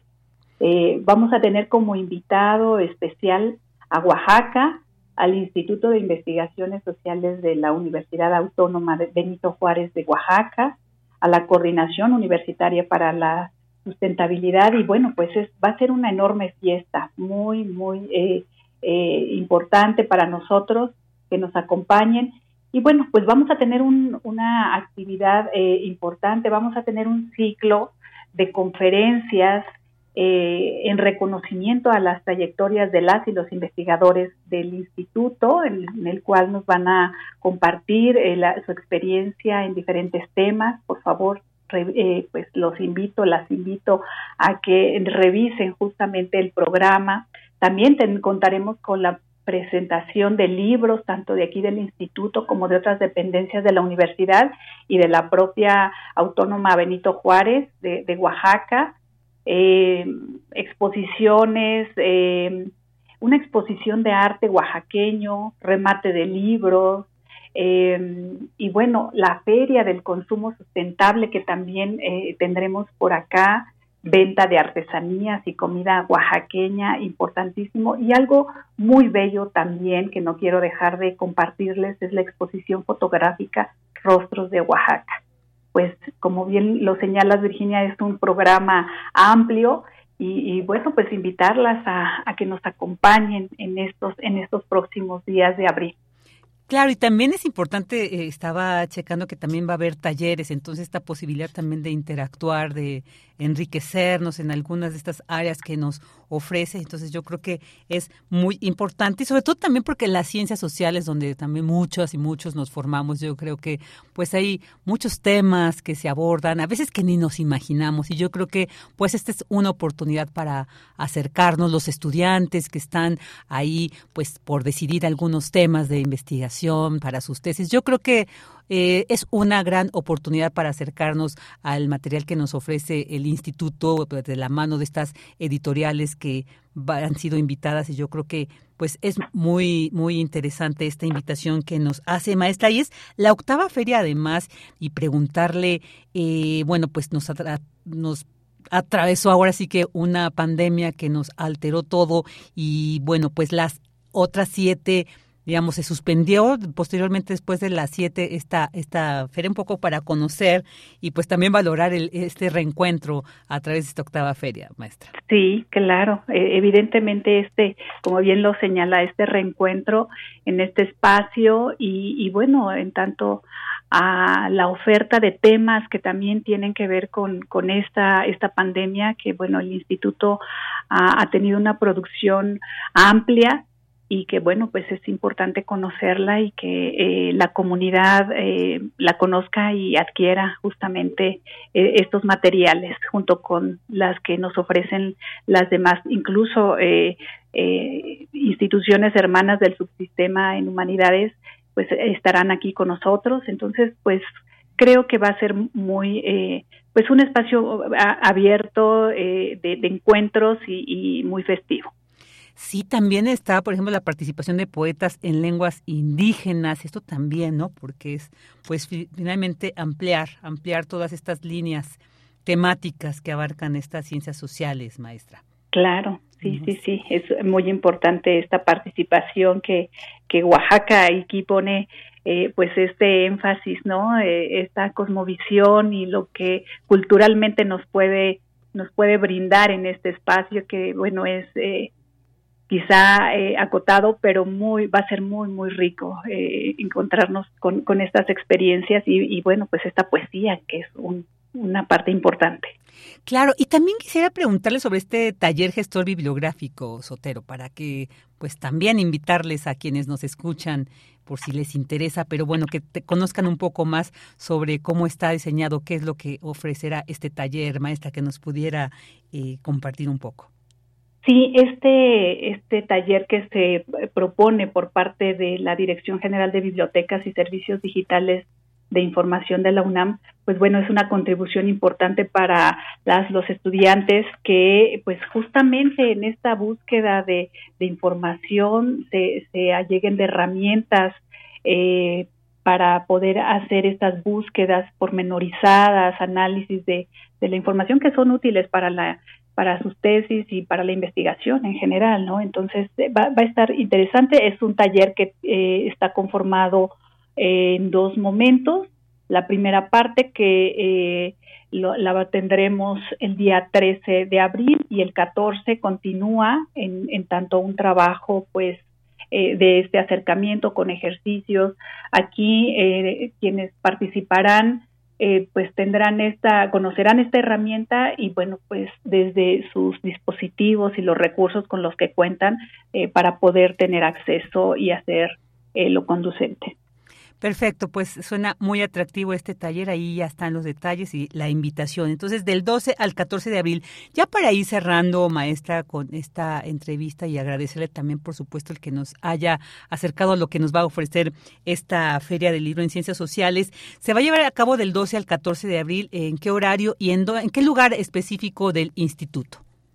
Bueno, estamos aquí en el eh, estacionamiento, en la nos verán muy bien ubicados, es en el estacionamiento de visitantes, ahí estarán las carpas que van a albergar a todos los expositores y todas las actividades.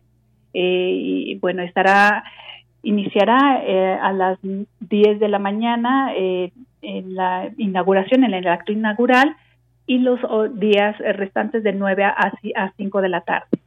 Perfecto, y además, bueno, ahí en, el metro de CEU, pues salen muchos camioncitos que los va a dejar ahí en el instituto, así que pues ahí está esta invitación. Maestra Rosaura Ábalos, le agradecemos muchísimo el que nos haya acompañado y que nos haya esta, pues, muy atractiva invitación para esta octava Feria del Libro en Ciencias Sociales. Le agradecemos mucho. Muchas gracias por el espacio, invitadas, invitados, y acá los esperamos. Por supuesto, ahí estaremos. Hasta pronto, maestra. Gracias, hasta pronto. La maestra Rosaura Ábalos Pérez, secretaria técnica del Instituto de Investigaciones Sociales y esta invitación. No hay que perdernos esta octava feria del libro en ciencias sociales. Continuamos. Colaboradores RU. Análisis. Con Javier Contreras.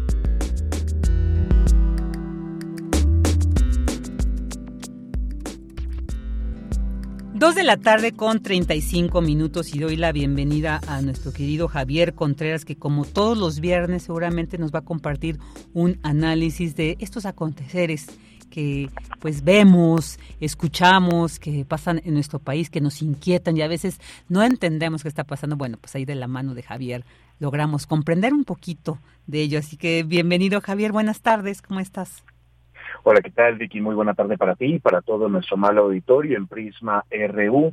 Pues de los eventos políticos más importantes que tenemos en la semana y también de los días más recientes, pues es todo lo que ha ocurrido con el Consejo General del Instituto Nacional Electoral y por supuesto con lo que está por suceder con la democracia mexicana y su instrumentación. En principio, para ponerlo en orden histórico, primero estuvo la renuncia del el secretario ejecutivo del INE, Edmundo Jacobo, a su supuesto, y posteriormente la designación que quedó realizada ayer de las y los nuevos consejeros generales del Instituto Nacional Electoral. Comienzo por el primero. Edmundo Jacobo había sido ya múltiples ocasiones criticado por el presidente de la República en tanto su permanencia en el cargo como secretario ejecutivo del INE. No obstante, uno debe tener presente que institucionalmente, constitucionalmente y legalmente, el personaje había sido avalado de forma adecuada para poder desempeñar este cargo durante el tiempo que lo fue haciendo, puesto que en su momento fue secretario ejecutivo del entonces Instituto Federal Electoral y eventualmente del Instituto Nacional Electoral. Me parece que fue incluso una jugada política, podríamos calificar también la propia renuncia del mundo Jacobo como una especie de cachetada con guante blanco para decirle a muchas personas, a mí no me corren, yo me voy. Y aparte de esto, pensar en que lo que quedó asentado fue manejar no solamente la discursiva, sino en términos reales, la independencia del órgano electoral, en este caso el Instituto Nacional Electoral, a lo que pudiesen atender o no las y los legisladores eh, del partido político que sean.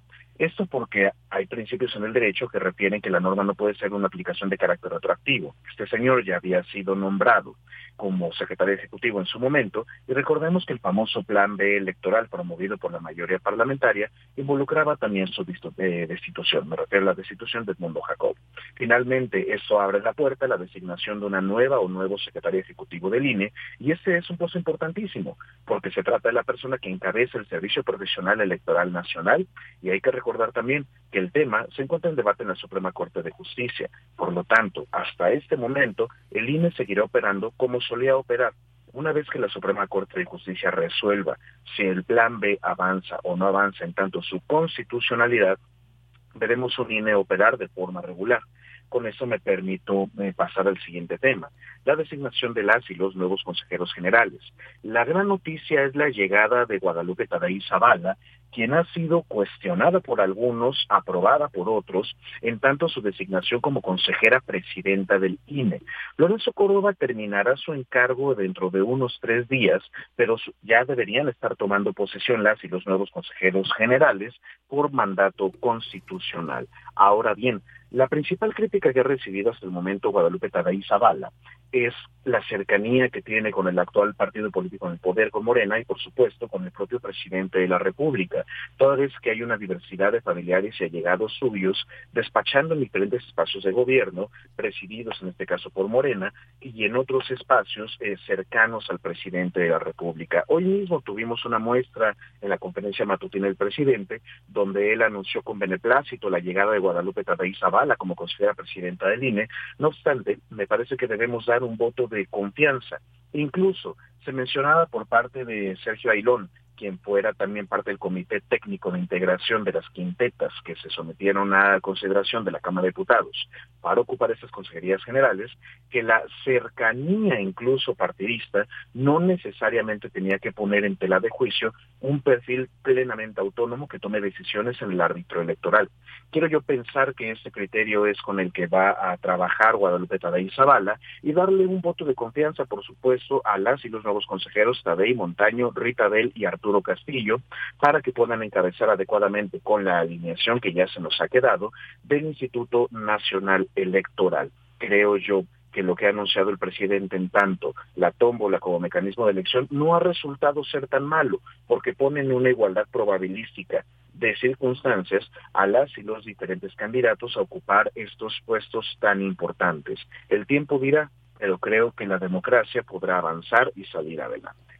Así es, bueno, y al menos pues ya se cumplió también con este esta cuestión de que sea una mujer la nueva consejera y bueno, pues ahí ahí ya veremos cómo cuál es su desempeño con más elementos, más que estos prejuicios por su cercanía con el, el, partido en administración federal.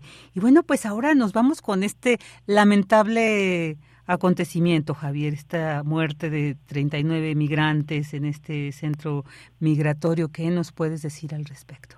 Muchas gracias, Vicky. En principio, mi solidaridad con las víctimas, mis pensamientos con las personas familiares de las y los migrantes. Y aquí permítanme ser muy claro. Hay que evitar los mensajes y las acusaciones de corte xenófobo y me parece no solamente responsable, miserable algunas personas que han mencionado que fue únicamente culpa de los migrantes por haber empezado estas protestas respecto a la quema de colchonetas. Hemos visto ya los videos que han salido respecto de este grupo de guardias del Instituto Nacional de Migración que no se atrevieron siquiera a abrirles la puerta. Era mejor dejarlos morir quemados como sucedió que dejarles escapar. Creo que tenemos una percepción de la realidad bien alterada en algunos espacios del servicio público y me parece igualmente vergonzoso y miserable que algunos eh, titulares de secretarías de Estado no hayan salido a dar la cara o peor aún, el que sí salió a dar la cara, que le echara la bolita a otro. Recordemos que ningún acuerdo político puede estar por encima de la ley y con eso me refiero al absurdo llamado, aclaración que hizo en otro espacio periodístico el secretario de Gobernación, Adán Augusto López Hernández, refiriéndose a que todos los temas migratorios por un acuerdo eh, dependerían del canciller Marcelo Ebrard. Que quede claro, el INAMI, el Instituto Nacional de Migración, depende orgánica y legalmente de la Secretaría de Gobernación. Es responsabilidad de ese sujeto lo que ha ocurrido allí. Y es vergonzoso, es lamentable que a estas alturas del partido y con tantos días que han pasado, todavía no tengamos la renuncia en la mesa ciudadana del titular del Instituto Nacional de Migración y por supuesto de todas las personas que estaban despachando en la estación migratoria de Ciudad Juárez. Claro, hay que mencionar que con una eh, renuncia no se resuelve por completo el tema, pero cuando menos que se tenga la vergüenza de poder reconocer la ineptitud en el ejercicio del servicio público y que estos cerdos miserables que dejaron morir a las personas allá adentro sean eh, juzgados, sometidos con todo el peso de la ley, porque no se merece menos. Ahora bien, respecto de la responsabilidad de Estado y pensando en lo que ha dicho el presidente López Obrador, también me parece que se ha quedado cortísimo el hecho de no anunciar cambios o al menos una mínima revisión en la política migratoria del Estado mexicano es cuando menos lamentable. Creo que uno tendría que estar pensando en la responsabilidad también del propio Ejecutivo Federal y por supuesto de los acuerdos logrados en materia migratoria con Estados Unidos. Pensar en que aquí recibamos de retache a varias y varios migrantes que han sido devueltos desde Estados Unidos y que nosotros los mantengamos en nuestras propias instalaciones migratorias, no es en principio algo lamentable, condenable o terrible. Lo que sí es terrible es que no podamos ofrecerles condiciones mínimas. Por fortuna la Guardia Nacional y el Ejército han tenido ampliaciones presupuestales. Ojalá que eso en algún momento se convierta también en trato digno para las personas que, de acuerdo con nuestro artículo primero constitucional, deben estar gozando de todos los mismos derechos que tú y yo, así sean migrantes, con el solo hecho de pisar suelo mexicano. Ojalá que nunca se invoque, no me vengan con que la ley es la ley, porque también se nos olvidó el llamado en Palacio Nacional de que a veces es más importante privilegiar la justicia que la aplicación de la norma jurídica. No seamos hipócritas, no seamos cínicos. Así es, así es, Jaime. Pues nos sumamos definitivamente a esta exigencia de justicia. Creo que sí fue un hecho lamentable y pues sobre todo pedir eh, pues esto, ¿no? E, e, el, que realmente los responsables, pues, eh, eh, pues digamos, sean pues señalados, sean, asuman, asuman esta responsabilidad. Y bueno, Javier, ya para terminar nos queda un minuto hablar sobre este tercer tema que nos habías propuesto, el llamado al voto por parte del presidente, si es legal y legítimo, así en, pues de manera rápida, pero pues creo que es importante que nos des tu, tu análisis sobre este punto. Por supuesto, Vicky, velozmente, el ciudadano presidente no es un ciudadano a secas como tú y como yo, o como las personas que nos escuchan en este momento, sino que se trata del titular del Ejecutivo. Y el hecho de que él anuncie o no su intención de voto es algo pues, ciertamente ilegal y que incluso está amparado en estos eh, delitos que él mismo promovió como presidente en el artículo 19 constitucional. Hasta de prisión preventiva se podría estar hablando. Ahora bien, para cerrar con esta reflexión rápida, pensemos que esto que ha hecho el ciudadano presidente me parece un error, pero no solamente me parece un error, me parece que he olvidado la historia, porque él mismo condenaba cuando era opositor y cuando fue por primera ocasión candidato a presidencia de la República, cuando el presidente entonces, Vicente Fox Quesada, llamaba a no votar por el candidato Andrés Manuel López Obrador. El hecho de que ahora Andrés Manuel López Obrador, presidente, llame a no votar por la oposición, puede ser incluso un abuso de la tribuna del poder público. Ahí está, pues todo un, un tema que seguramente este, tendremos que seguir analizando. Pues mientras tanto, te mandamos un fuerte abrazo, Javier, como siempre, un gusto escucharte y que tengas un excelente fin de semana y una excelente también semana de vacaciones laboral. Muchísimas gracias, Vicky. Para todo nuestro amable auditorio, cuídense mucho, que tengan un estupendo fin de semana y disfruten de sus asuetos. Igualmente. Hasta pronto, Javier. Melomanía RU con Dulce Wet. Y ahora escuchemos esto que nos preparó en Melomanía RU Dulce Wet.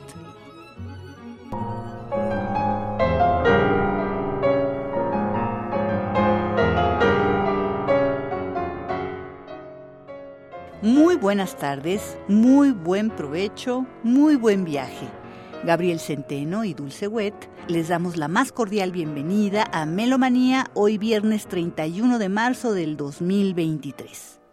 Mañana primero de abril se cumplen 150 años de Sergei Rachmaninoff, compositor y pianista ruso.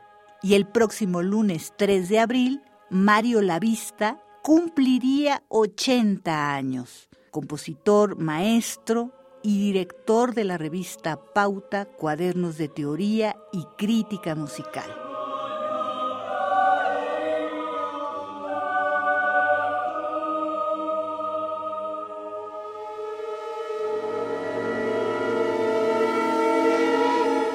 Emilia Sosa Cacase nos invita a las actividades del segundo Congreso Internacional de Etno y Arqueolomusicología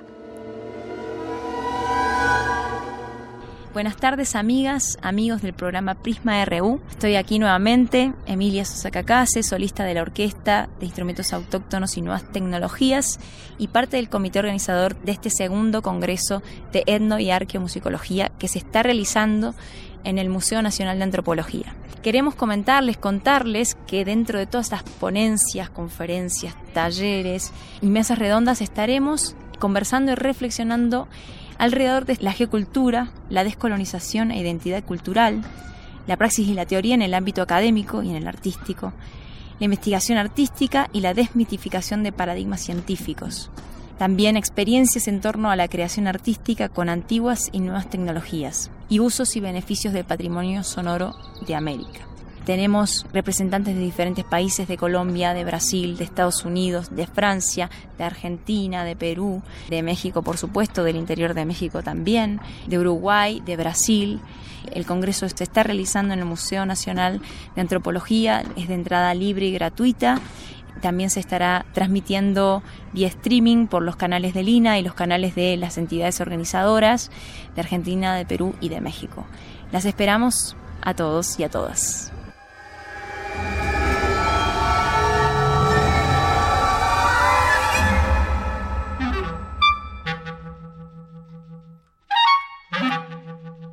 Fernando Domínguez nos invita al concierto In Memoriam Víctor Rasgado, tocando el clarinete y el clarinete bajo. ¿Qué tal? Buenas tardes, melómanos de Prisma RU. Les saluda Fernando Domínguez, clarinetista, para invitarles al homenaje al compositor mexicano Víctor Rasgado, quien falleció recientemente el pasado mes de enero, quien fue una figura profundamente significativa en el quehacer de la música en nuestro país además de haber sido una persona sumamente involucrada en proyectos educativos en su natal Oaxaca. El homenaje va a estar conformado por seis distintas obras de su autoría en distintos formatos. Las obras en las que yo participaré son tres, Letanía, Canticum Paradisus y tres epigramas, escritas en momentos distintos de su desarrollo, tres epigramas en 1999, Letanía en 2015 y Canticum Paradisus, que es un caso particular, apenas en el 2022. Un solo para clarinete bajo que él me escribió, cuyo estreno yo llevé a cabo en Estados Unidos el año pasado. O sea que lo que sucederá el próximo domingo será el estreno en México. Letanía, una obra para ensamble mixto, clarinete, violín, cello y piano, dedicada al ensamble Siqueiros. El propio ensamble Siqueiros seremos quien toquemos esa obra ese día y los tres epigramas son tres obras breves para clarinete escritas en 1999. Víctor Rasgado siempre fue un compositor de muchísimos lenguajes, de muchísimos matices, pero siempre con una preocupación sobre la forma, sobre el timbre, compositor audaz en su manera de escribir y de explorar los instrumentos. Este programa, que además lo conforman una obra para metales y percusiones y una canción para voz y piano, será un viaje completo a través de su pensamiento musical. No se lo pueden perder. Domingo 2 de abril, sala Manuel M. Ponce de nuestro Palacio de Bellas Artes a las 6 de la tarde. Homenaje al compositor mexicano Víctor Rasgado. Hasta pronto.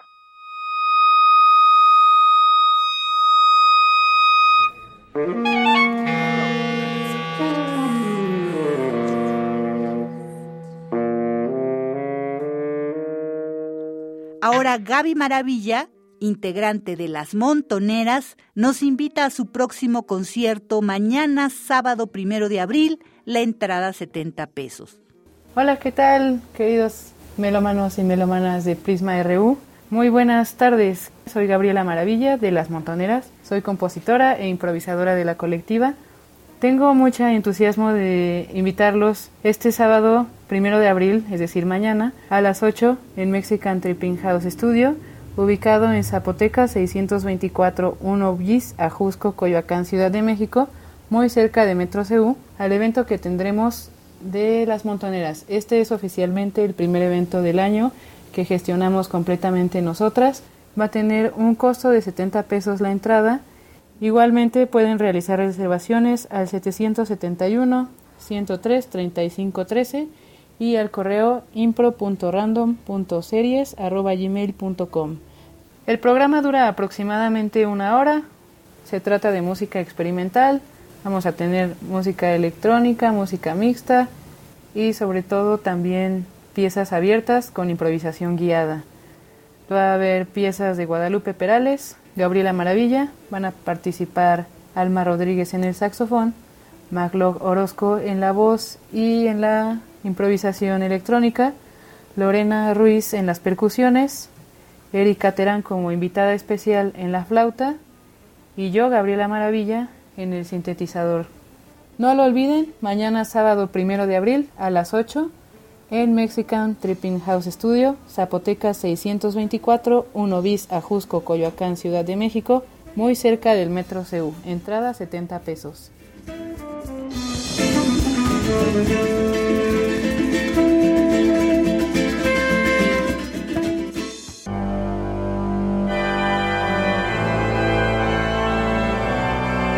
Gustavo Delgado nos invita al tercer concierto del 31 Festival Internacional de Órgano Barroco.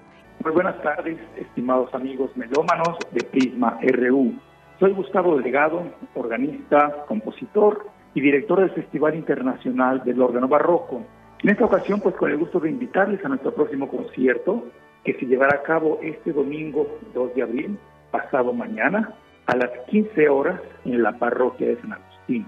Polanco, Horacio 921, aquí en la Ciudad de México. Lo llevo a cabo yo, su servidor Gustavo Delgado. Tengo el gusto de presentar un programa en torno a Juan Sebastián Bach y sus antecesores, parte importante de aquellos compositores del siglo XVII que fueron piezas clave, el mismo Bach tuvo una gran admiración por ellos, y de los cuales recibió una influencia muy importante. Entre las obras de Bach se interpretarán está la fantasía en sol mayor, una fantasía y fuga en la menor y un par de preludios corales del Brooklyn de Juan Sebastián Bach. Esperamos contar con su presencia, les agradecemos su atención y los esperamos. Muchas gracias.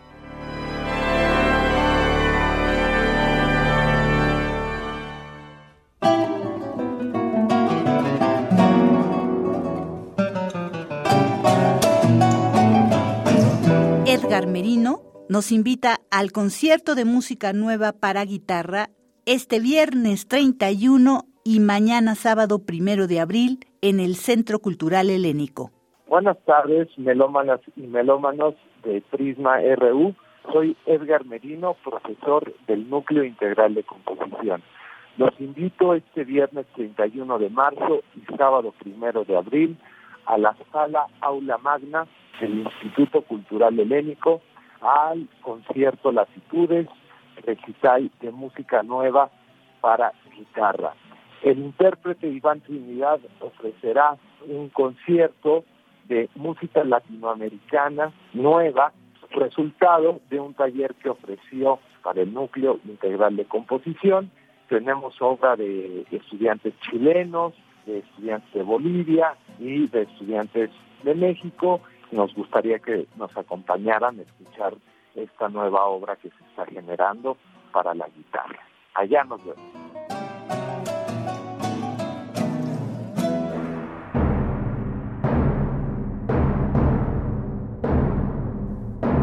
Por último, el maestro Silván Gazanzón nos invita al programa de clausura de la primera temporada 2023 de la OFUNAM. Se interpreta una obra de Lili Boulanger, a la cual recordamos el 15 de marzo pasado por sus 105 años de fallecimiento. Buenas tardes a todas y todos. Audiencia de Prisma RU, soy Silván Gazanzón, director titular de la Orquesta Filarmónica de la UNAM, de la UFUNAM. Quiero presentar el programa que vamos a tocar este fin de semana en la sala Nezahualcóyotl, estupendo, muy interesante, con tres obras, una de una mujer que se llama Lily Boulanger, Una noche triste, una de sus últimas obras, pero sobre todo viene con el ciclo de dos obras, con la primera que tocamos en enero pasado cuando tocamos el eh, Matin de Printemps, así que esta pieza sería como la segunda pieza de este ciclo sinfónico. Luego tocaremos una pieza de Gérard Griset, un compositor francés,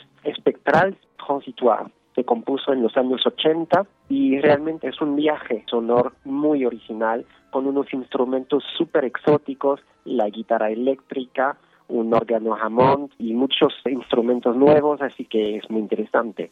Y terminaremos, bueno, con la icónica eh, séptima sinfonía de Beethoven para regresar a un mundo más conocido, pero que también tiene un gran, gran, gran interés, porque, bueno, ya sabemos que Beethoven es uno de los grandes del pasado. Así que me da muchísimo gusto y les invito a todas y todos a venir a estos conciertos.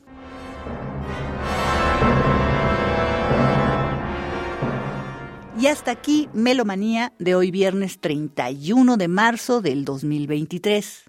Gabriel Centeno y Dulce Wet, agradecemos enormemente su atención y sintonía y les deseamos un largo, provechoso y divertido fin de semana. Nos escuchamos muy pronto. Hasta la próxima.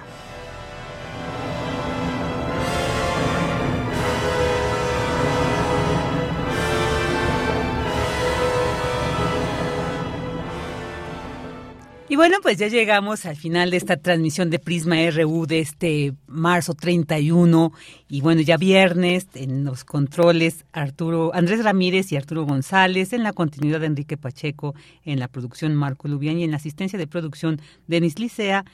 Montserrat Brito en redes, yo soy Virginia Sánchez y en nombre de Deyanira Morán, titular de ese espacio de todo el equipo que hace posible Prisma RU, les agradecemos que nos hayan acompañado durante estas dos horas. Les deseamos un excelente fin de semana, una excelente semana de vacaciones para los Pumas, para la universidad, la comunidad universitaria y bueno, pues para todos los demás que tienen dos semanas, disfruten mucho estos días. Hasta pronto. Radio UNAM presentó Prisma RU. Una mirada universitaria sobre los acontecimientos actuales. Prisma RU. Relatamos al mundo.